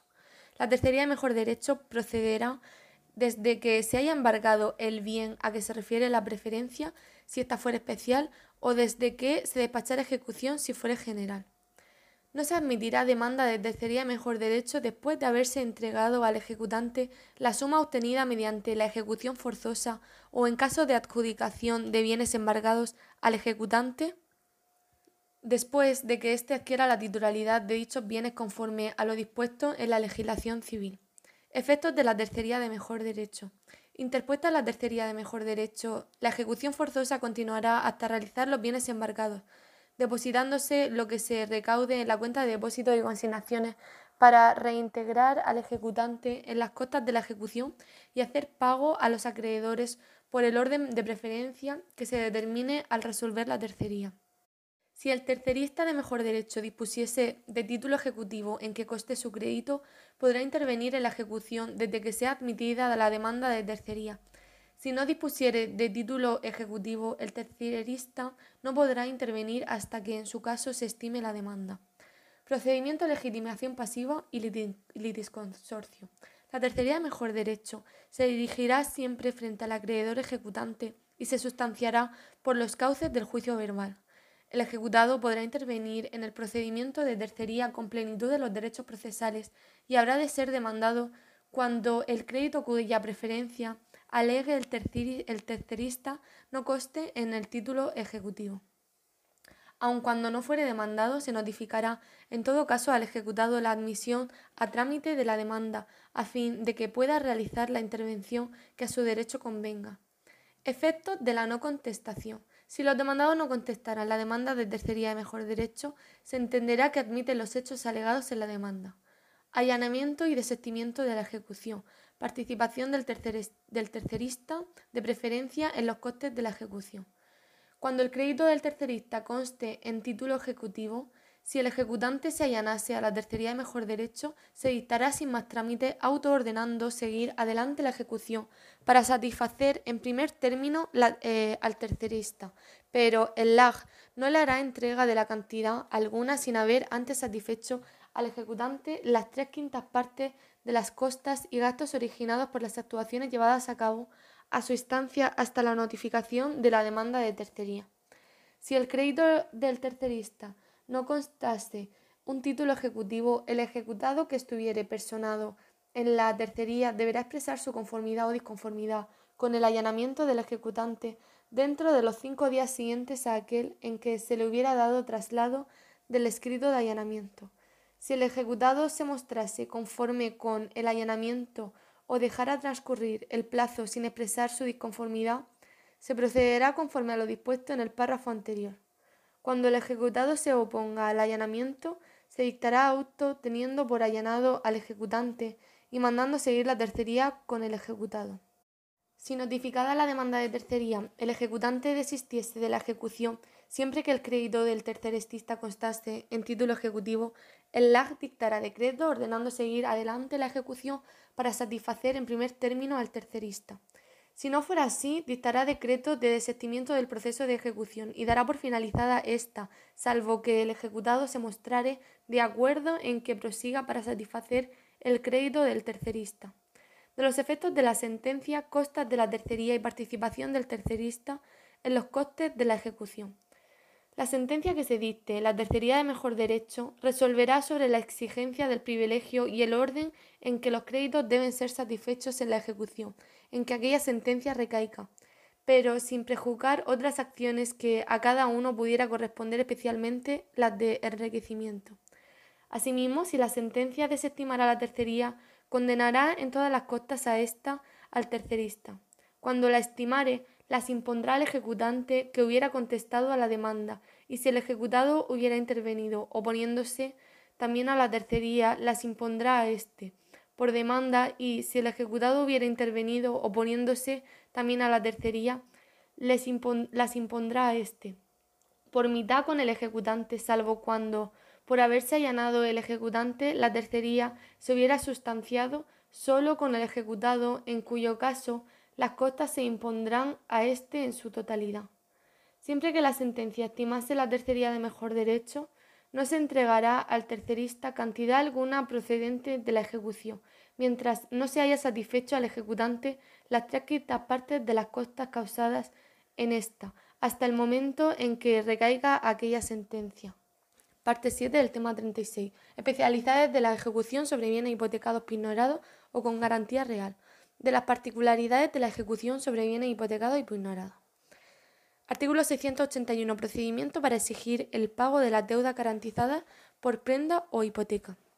La acción para exigir el pago de las deudas garantizadas por prenda o hipoteca podría ejercitarse directamente contra los bienes pignorados o hipotecados, sujetando su ejercicio a lo dispuesto en este título, con las especialidades que se establecen en el presente capítulo. Cuando reclame el pago de deuda garantizada por hipoteca naval, lo dispuesto en el apartado anterior solo podrá ejercitarse en los casos descritos en los artículos 140A y E de la Ley de Navegación Marítima. En los casos indicados en la letra C y D del referido artículo, la acción solo podrá ejercitarse previa, previa de la situación real del buque a través de la certificación emitida por la Administración competente y en el caso de la letra B será necesario que se presente testimonio de la ejecución en que conste la declaración de concurso. Ámbito del presente capítulo. Las normas del presente capítulo solo serán aplicables cuando la ejecución se dirija exclusivamente contra bienes pignorados o hipotecados en garantía de la deuda por la que se proceda. Cuando se persigan bienes hipotecados, las disposiciones del presente capítulo se aplicarán siempre que, además de lo dispuesto en el apartado anterior, se cumplan los requisitos siguientes. Primero, que la escritura de constitución de la hipoteca se determine el precio en que los interesados tasan la finca o bien hipotecado, para que sirva eh, de tipo de, en la subasta, que no podrá ser inferior en ningún caso al 75% del valor señalado en la tasación que, en su caso, se hubiere realizado en virtud de lo previsto en la Ley 2 1981 del 25 de marzo de regulación del mercado hipotecario. Y segundo, que en la misma escritura conste el domicilio que fijará el deudor para la práctica de los requerimientos de las notificaciones. También podrá fijarse además una dirección electrónica en los efectos de recibir las correspondientes notificaciones electrónicas, en cuyo caso será de aplicación lo dispuesto en el párrafo segundo del apartado 1 del artículo 660. En la hipoteca sobre los establecimientos mercantiles se tendrá necesariamente por domicilio el local en que estuviera instalado el establecimiento que se hipoteca. El registrador hará constar en la inscripción de la hipoteca las circunstancias a que se refiere el apartado anterior. Del cambio de domicilio señalado para requerimientos y notificaciones. El deudor y el hipotecante no deudor podrán cambiar el domicilio que hubieren designado para la práctica de requerimientos y notificaciones, sujetándose a las reglas siguientes. Son tres reglas. La primera, cuando los bienes hipotecados sean inmuebles, no será necesario el consentimiento del acreedor, siempre que el cambio tenga lugar dentro de la misma población que se hubiere designado en la escritura o de cualquier otra que esté enclavada en el término en que radiquen las fincas y que sirva para determinar la competencia del juzgado. Para cambiar este domicilio a punto diferente de los expresados será necesaria la conformidad del acreedor. Segunda, cuando se trate de hipoteca mobiliaria, el domicilio no podrá ser cambiado sin consentimiento del acreedor. Y tercera, en caso de hipoteca naval bastará con poner en conocimiento del acreedor el cambio de domicilio. En todo caso, será necesario acreditar la notificación fehacientemente al, acreedor. Los cambios de domicilio a que hace referencia el apartado anterior, se hará constar en el registro por nota al margen de la inscripción de hipoteca, bien mediante instancia con firma legitimada o ratificada ante el registrador, bien mediante la instancia presentada telemáticamente en el registro, garantizada con certificado reconocido de firma electrónica o bien mediante acta notarial. A efectos de requerimientos y notificaciones, el domicilio de los terceros adquirientes de bienes hipotecados será el que aparezca designado en la inscripción de su adquisición. En todo caso, será de aplicación la previsión contenida en el apartado 1 del artículo 660. Competencia. Para conocer de los procedimientos a que se refiere el presente capítulo, será competente cuatro cosas. Primera, será competente si los bienes hipotecados fueren inmuebles. El juzgado de primera instancia del lugar en que radique la finca y si ésta radicare en más de un partido judicial, lo mismo que si fueren varias y radicaren en diferentes partidos. El juzgado de primera instancia en cualquiera de ellos a elección del demandante sin que sean aplicables en este caso las normas sobre sumisión expresa o tácita contenida en la presente ley. Segundo, si los bienes hipotecados fueren buques, el juzgado de primera instancia al que se hubieran sometido las partes en el título constitutivo de la hipoteca y en su defecto el juzgado del lugar en que se hubiere constituido la hipoteca, el del puerto en que se encuentre el buque hipotecado, el del domicilio del demandado o del lugar en que radique el registro en que fue inscrita la hipoteca, a elección del actor. Tercero, si los bienes hipotecados fueren muebles, el juzgado de primera instancia a que las partes se hubieran sometido en la escritura de constitución de hipoteca en su defecto, el partido judicial donde ésta hubiera sido inscrita. Si fueran varios los bienes hipotecados e inscritos en diversos registros, será competente el juzgado de primera instancia de cualquiera de los partidos judiciales correspondientes a elección del demandante. Y cuarto, si se tratase de bienes pignorados, el juzgado de primera instancia al que las partes se hubieran sometido en la escritura o póliza de constitución de la garantía, y en su defecto, el del lugar en que los bienes se hallen, estén almacenados o se entiendan depositados. El tribunal examinará de oficio su propia competencia territorial. De la demanda ejecutiva y documentos que han de acompañarse a la misma. La demanda ejecutiva deberá dirigirse frente al deudor y, en su caso, frente al hipotecante no deudor o frente al tercer poseedor de los bienes hipotecados, siempre que éste último hubiese acreditado al acreedor la adquisición de dichos bienes.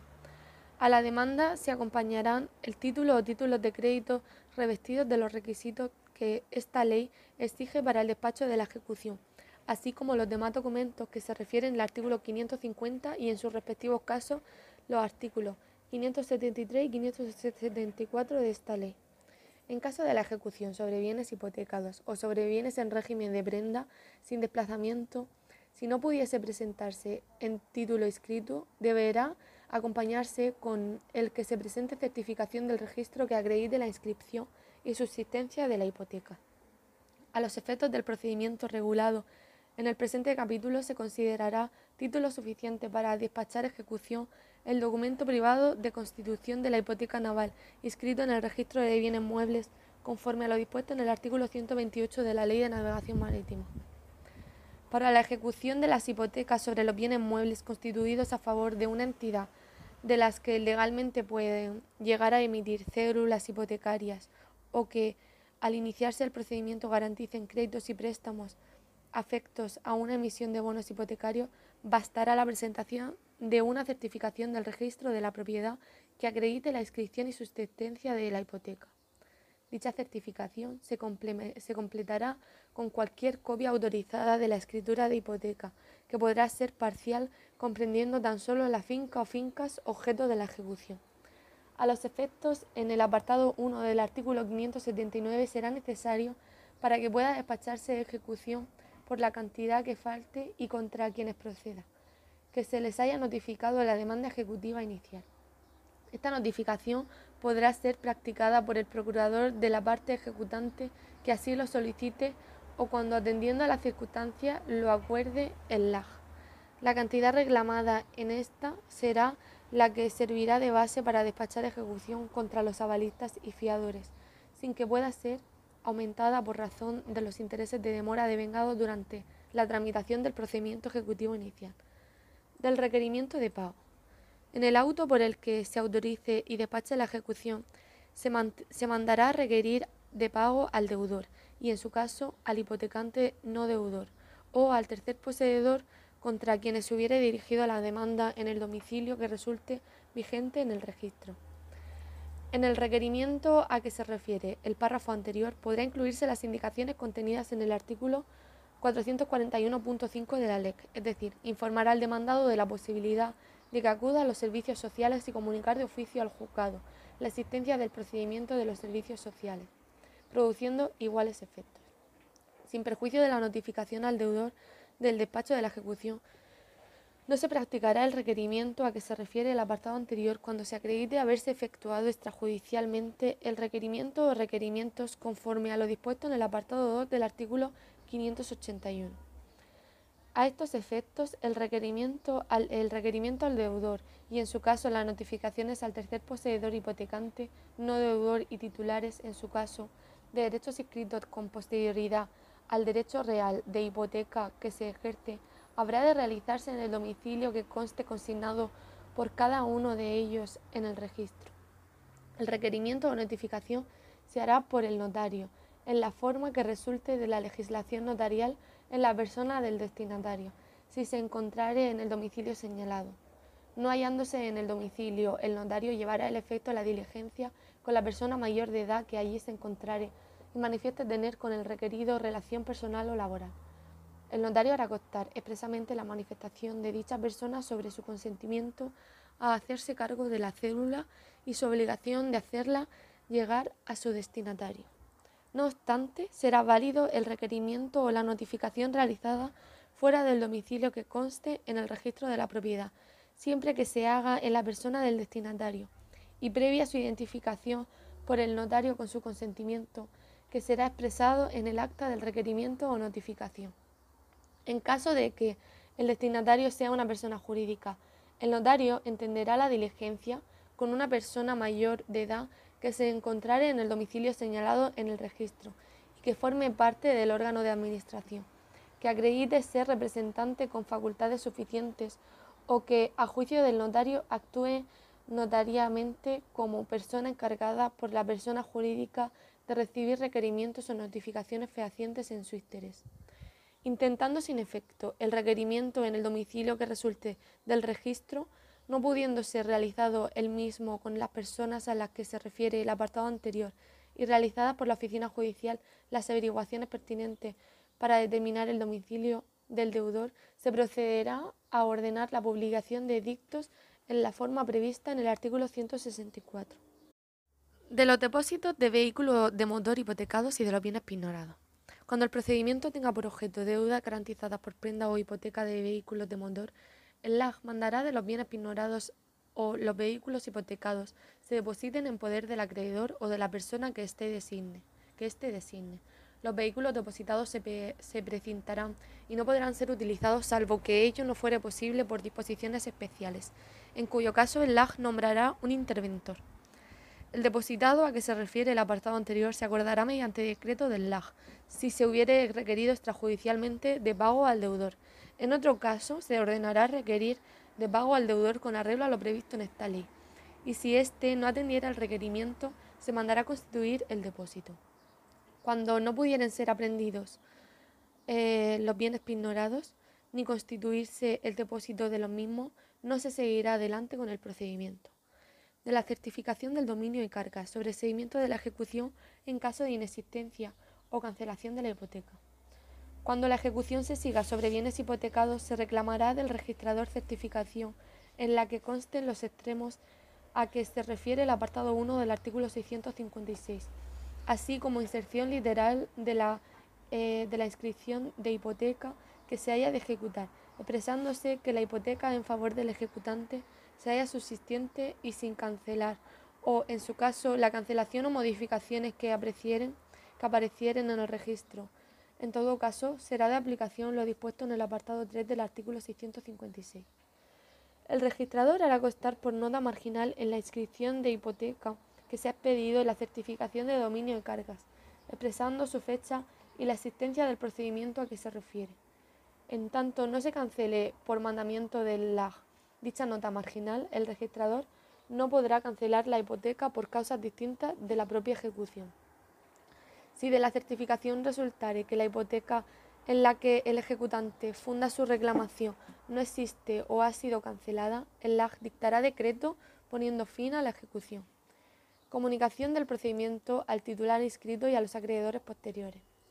Si de la certificación registral apareciere que la persona o cuyo favor resulte eh, practicada la última inscripción de dominio no ha sido requerido de pago en ninguna de las formas notarial o judicial previstas en los artículos anteriores, se notificará la existencia del procedimiento a aquella persona en el domicilio que conste en el registro, para que pueda, si le conviene, intervenir en la ejecución, conforme a lo dispuesto en el artículo 662, o satisfacer antes del remate el importe del crédito y de los intereses y costas en la parte que esté asegurada, que esté asegurada con la hipoteca de su finca. Cuando existan cargas o derechos reales constituidos con posterioridad a la hipoteca que garantiza el crédito del actor, se aplicará lo dispuesto en el artículo 659. De la administración de la finca o bien hipotecado. Transcurrido el término de 10 días desde el requerimiento de pago o cuando éste se hubiera efectuado extrajudicialmente desde el despacho de la ejecución, el acreedor podrá pedir que se le confiera la administración o posesión interina de la finca o del bien hipotecado. El acreedor percibirá, en dicho caso, las rentas vencidas y no satisfechas si así se hubiese estipulado, y los frutos de rentas y productos posteriores, cubriendo con ello los gastos de conservación, explotación de los bienes y después su propio crédito. A los efectos anteriormente previstos, la Administración interna se notificará al ocupante del inmueble, con la indicación de que queda obligado a efectuar al administrador los pagos que, debieran hacer al propietario. Tratándose de inmuebles desocupados, el administrador será puesto con carácter provisional en la posesión material de aquellos. Si los acreedores fuesen más de uno, corresponderá a la administración al que sea preferente según el registro, y si fueran de la misma prelación, podrá pedirle a cualquiera de ellos en beneficio común, aplicando los frutos, los frutos y rentas y productos según determina el apartado anterior a prorrata entre los créditos de todos los actores. Si lo pudieran eh, varios de la misma prelación, decidirá el LAG mediante decreto a su prudente arbitrio. La duración de la administración y posesión interina que se conceda al acreedor no excederá, como norma general, de dos años. Si la hipoteca fuera inmobiliaria y de un año, si fuera mobiliaria o naval. A su término, el acreedor rendirá cuentas de la gestión de su gestión al responsable de la ejecución, quien se aprobará, quien las aprobará si procediese. Si este requisito no podrá proseguirse la ejecución sin este requisito. Contra la resolución del secretario podrá ser interpuesto el recurso directo de revisión. Cuando se siga el procedimiento por deuda garantizada con hipoteca sobre vehículo de motor, solo se acordará por el LAG la administración a que se refieren los apartados anteriores, si el acreedor que la solicite presta caución suficiente en cualquiera de las formas previstas en el párrafo segundo del apartado 3 del artículo 529. Cuando la ejecución hipotecaria concurra con un proceso concursal en materia de administración o posesión interina, se estará a lo, que disponga el tribunal que conozca del procedimiento concursal conforme a las normas reguladoras del mismo. De la convocatoria de la subasta de bienes hipotecados. Anuncio y posibilidad de la convocatoria. Cumplido lo dispuesto en los artículos anteriores y transcurridos 20 días desde que tuvieron lugar el requerimiento de pago y las notificaciones antes expresadas, se procederá a instancia del actor del deudor o del tercer poseedor a la subasta de la finca y del bien hipotecado. La subasta se anunciará y dará publicidad en la forma predeterminada de los artículos 667 y 668. Cuando se siga el procedimiento por deuda garantizada con hipoteca sobre el establecimiento mercantil, el edicto que se publique en el portal de subastas indicará que el adquiriente quedará sujeto a lo dispuesto en la ley sobre arrendamientos urbanos, aceptando en su caso el derecho del arrendador a elevar la renta por cesión del contrato. La subasta de bienes hipotecados, sean muebles o inmuebles, se realizará con arreglo a lo dispuesto en esta ley para la subasta de bienes inmuebles. Cuando le conste al LAG la declaración de concurso del deudor, suspenderá la subasta aunque ya se hubiera iniciado. En este caso, se reanudará la subasta cuando se acredite mediante testimonio de la resolución del juez del concurso que los bienes o derechos no son necesarios para la continuidad de la actividad profesional o empresarial del deudor, siendo de aplicación lo dispuesto en el apartado 2 del artículo 649. En todo caso, el registrador de la propiedad notificará a la oficina judicial ante la que se siga el procedimiento ejecutivo la inscripción o anotación de concursos sobre la finca hipotecada, así como la constancia registral de no estar afecto o no ser necesario el bien a la actividad profesional o empresarial del deudor. En los procesos de ejecución a que se refiere este capítulo, podrán utilizar también la realización mediante convenio y la realización por medio de persona o entidad especializada, reguladas en las secciones tercera y cuarta del capítulo cuarto del presente título pago del crédito hipotecario y aplicación del sobrante. El precio del remate se destinará sin dilación a pagar al actor el principal de su crédito, los intereses devengados y las costas causadas, sin que lo entregado al acreedor por cada uno de estos conceptos exceda el límite de la respectiva cobertura hipotecada. El exceso, si lo hubiere, se depositará a disposición de los titulares de derechos, eh, derechos posteriores inscritos y anotados sobre el bien hipotecado. Satisfechos en su caso los acreedores posteriores, se entregará el remanente al propietario del bien hipotecado.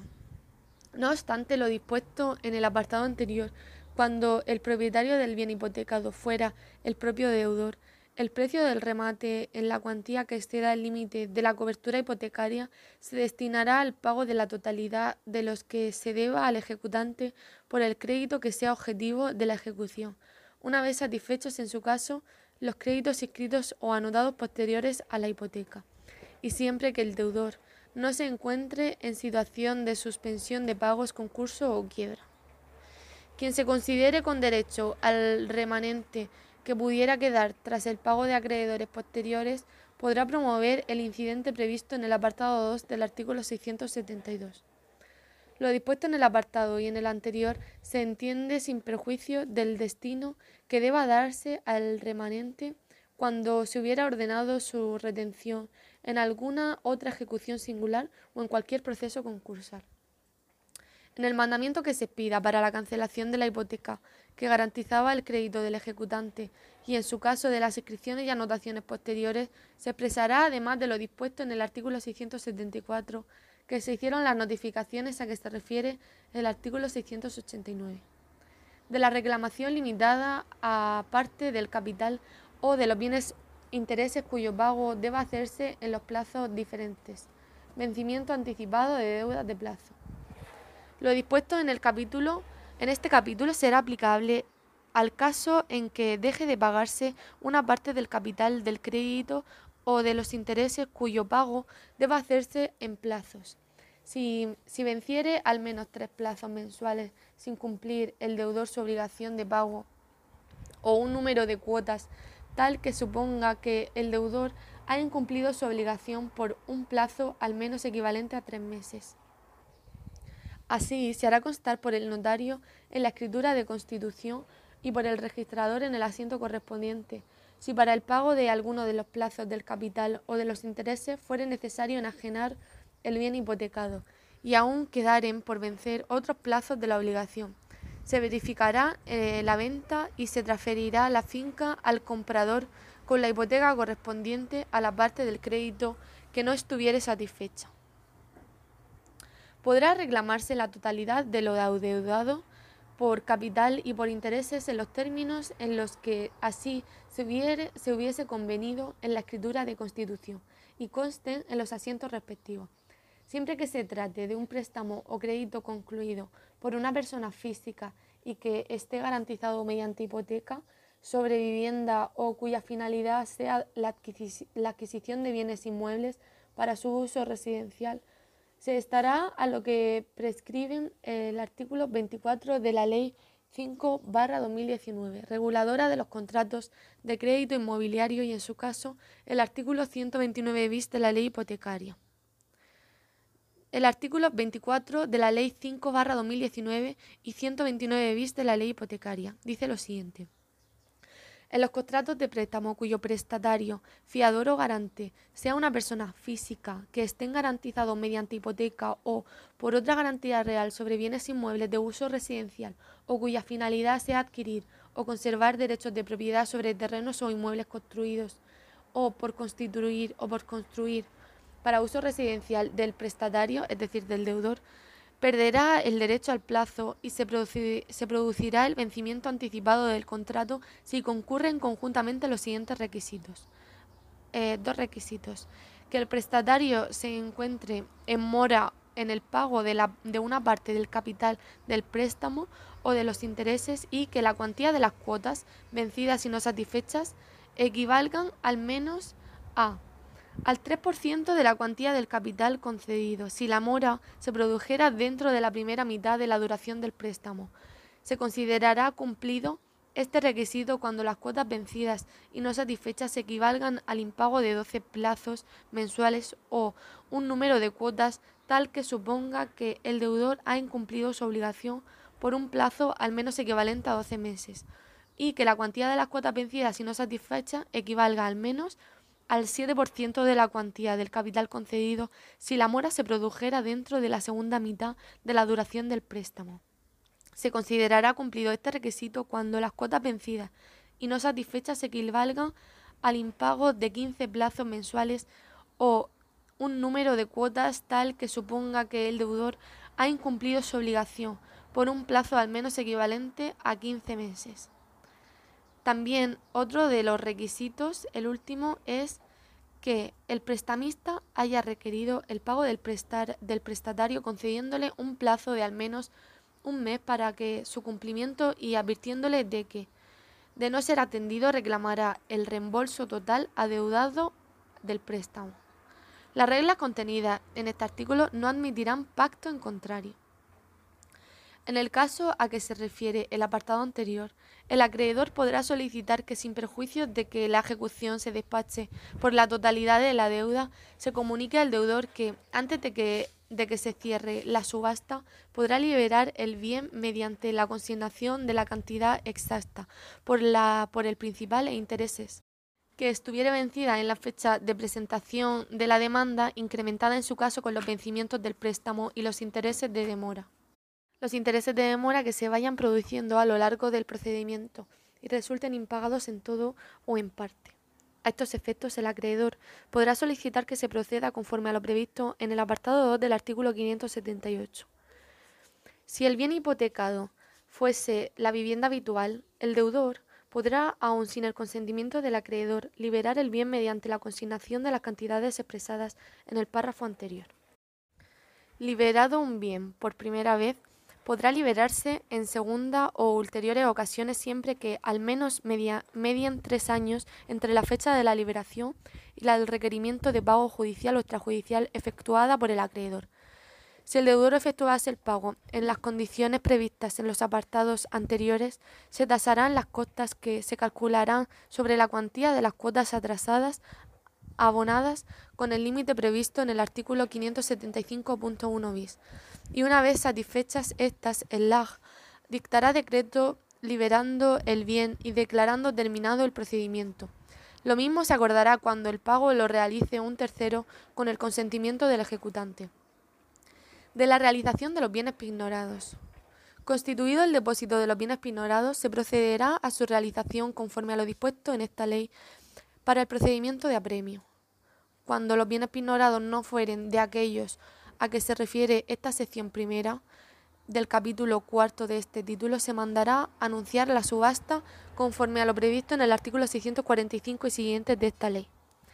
El valor de los bienes para la subasta será fijado en escritura o póliza de constitución de, la prenda y si no estuviere, no hubiese señalado el importe total de la reclamación por principal, intereses y costas, de la oposición de la ejecución.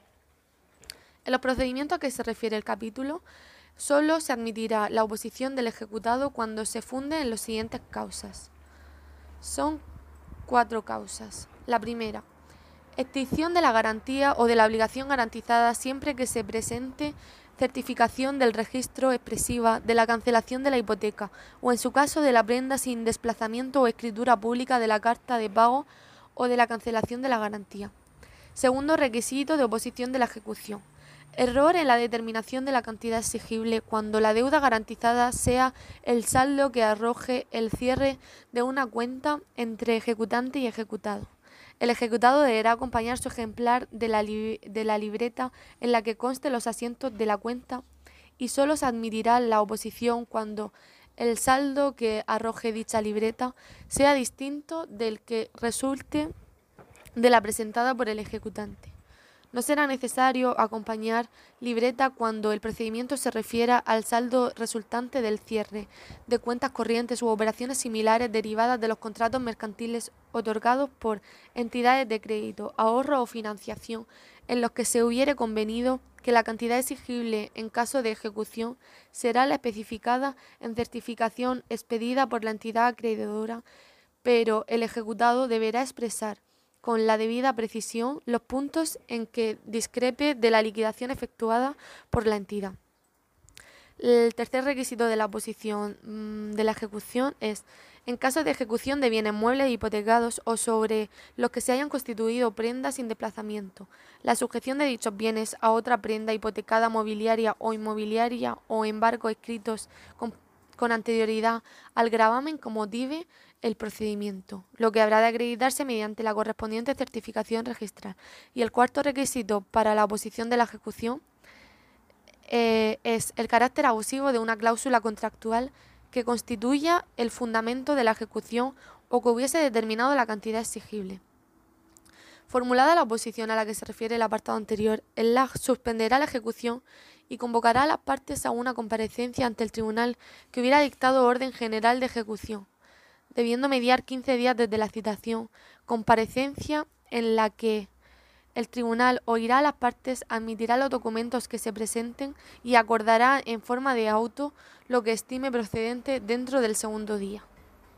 El auto que estime la oposición basada en las causas primera y tercera del apartado 1 del artículo de este artículo mandará sobreseer la ejecución. El que estime la oposición en la causa segunda fijará la cantidad por la que se haya de seguirse la ejecución. De estimarse la causa cuarta se acordará el sobreseimiento de la ejecución cuando la cláusula contractual fundamente la ejecución. En otro caso, se, continuará la ejecución con la inaplicación de la cláusula abusiva. Contra el auto que ordene el sobreseimiento de la ejecución eh, la, inaplicación de una cláusula abusiva o de la desestimación de la oposición por la cláusula prevista en el apartado 1.4 anterior podrá imponerse recurso de apelación Fuera de estos casos, los autos que decidan la oposición a que se refiere este artículo no serán susceptibles de recurso alguno y sus efectos se circunscribirán exclusivamente al proceso de ejecución en que se dicte. De las tercerías de dominio. Para que pueda admitirse la tercería de dominio en los procedimientos a que se refiere este capítulo, deberá acompañarse a la demanda título de propiedad de fecha fehaciente anterior a la constitución de la garantía. Si se tratare de bienes cuyo dominio fuere susceptible de inscripción en algún registro, dicho título habrá de estar inscrito a favor del de tercerista o de su causante, con fecha anterior a la inscripción de la garantía, lo que se acreditará mediante certificación registral expresiva de inscripción del título tercerista o de su causante y certificación de no aparecer extinguido ni cancelado en el registro el asiento del dominio correspondiente. La admisión de la demanda de tercería suspenderá la ejecución respecto de los bienes a los que se refiera, y si estos fueren solo parte de los correspondientes en la garantía, podrán seguir el procedimiento respecto de los demás, si así lo solicitare el acreedor. De la suspensión de la ejecución por prejudicialidad penal. Fuera de los casos a que se refieren los artículos anteriores, los procedimientos a que se refiere este capítulo solo se suspenderán por prejudicialidad penal cuando se acredite conforme a lo dispuesto en el artículo 6569 de esta ley. La existencia de causa criminal sobre cualquier hecho de apariencia delictiva que determine la falsedad del título, la invalidez o la ilicitud del despacho de ejecución. De las reclamaciones no comprendidas en los artículos anteriores. Cualquier reclamación que el deudor, el tercer poseedor o cualquier interesado puedan formular y que no se haya comprendida en los artículos anteriores, incluso, que incluso las que versen sobre nulidad del título o sobre el vencimiento, certeza, extinción o cuantía de la deuda, se ventilarán en el juicio que correspondan sin producir nunca el efecto de suspender ni entorpecer el procedimiento que se establece en el presente capítulo. La competencia para conocer de este proceso se determinará por las reglas ordinarias.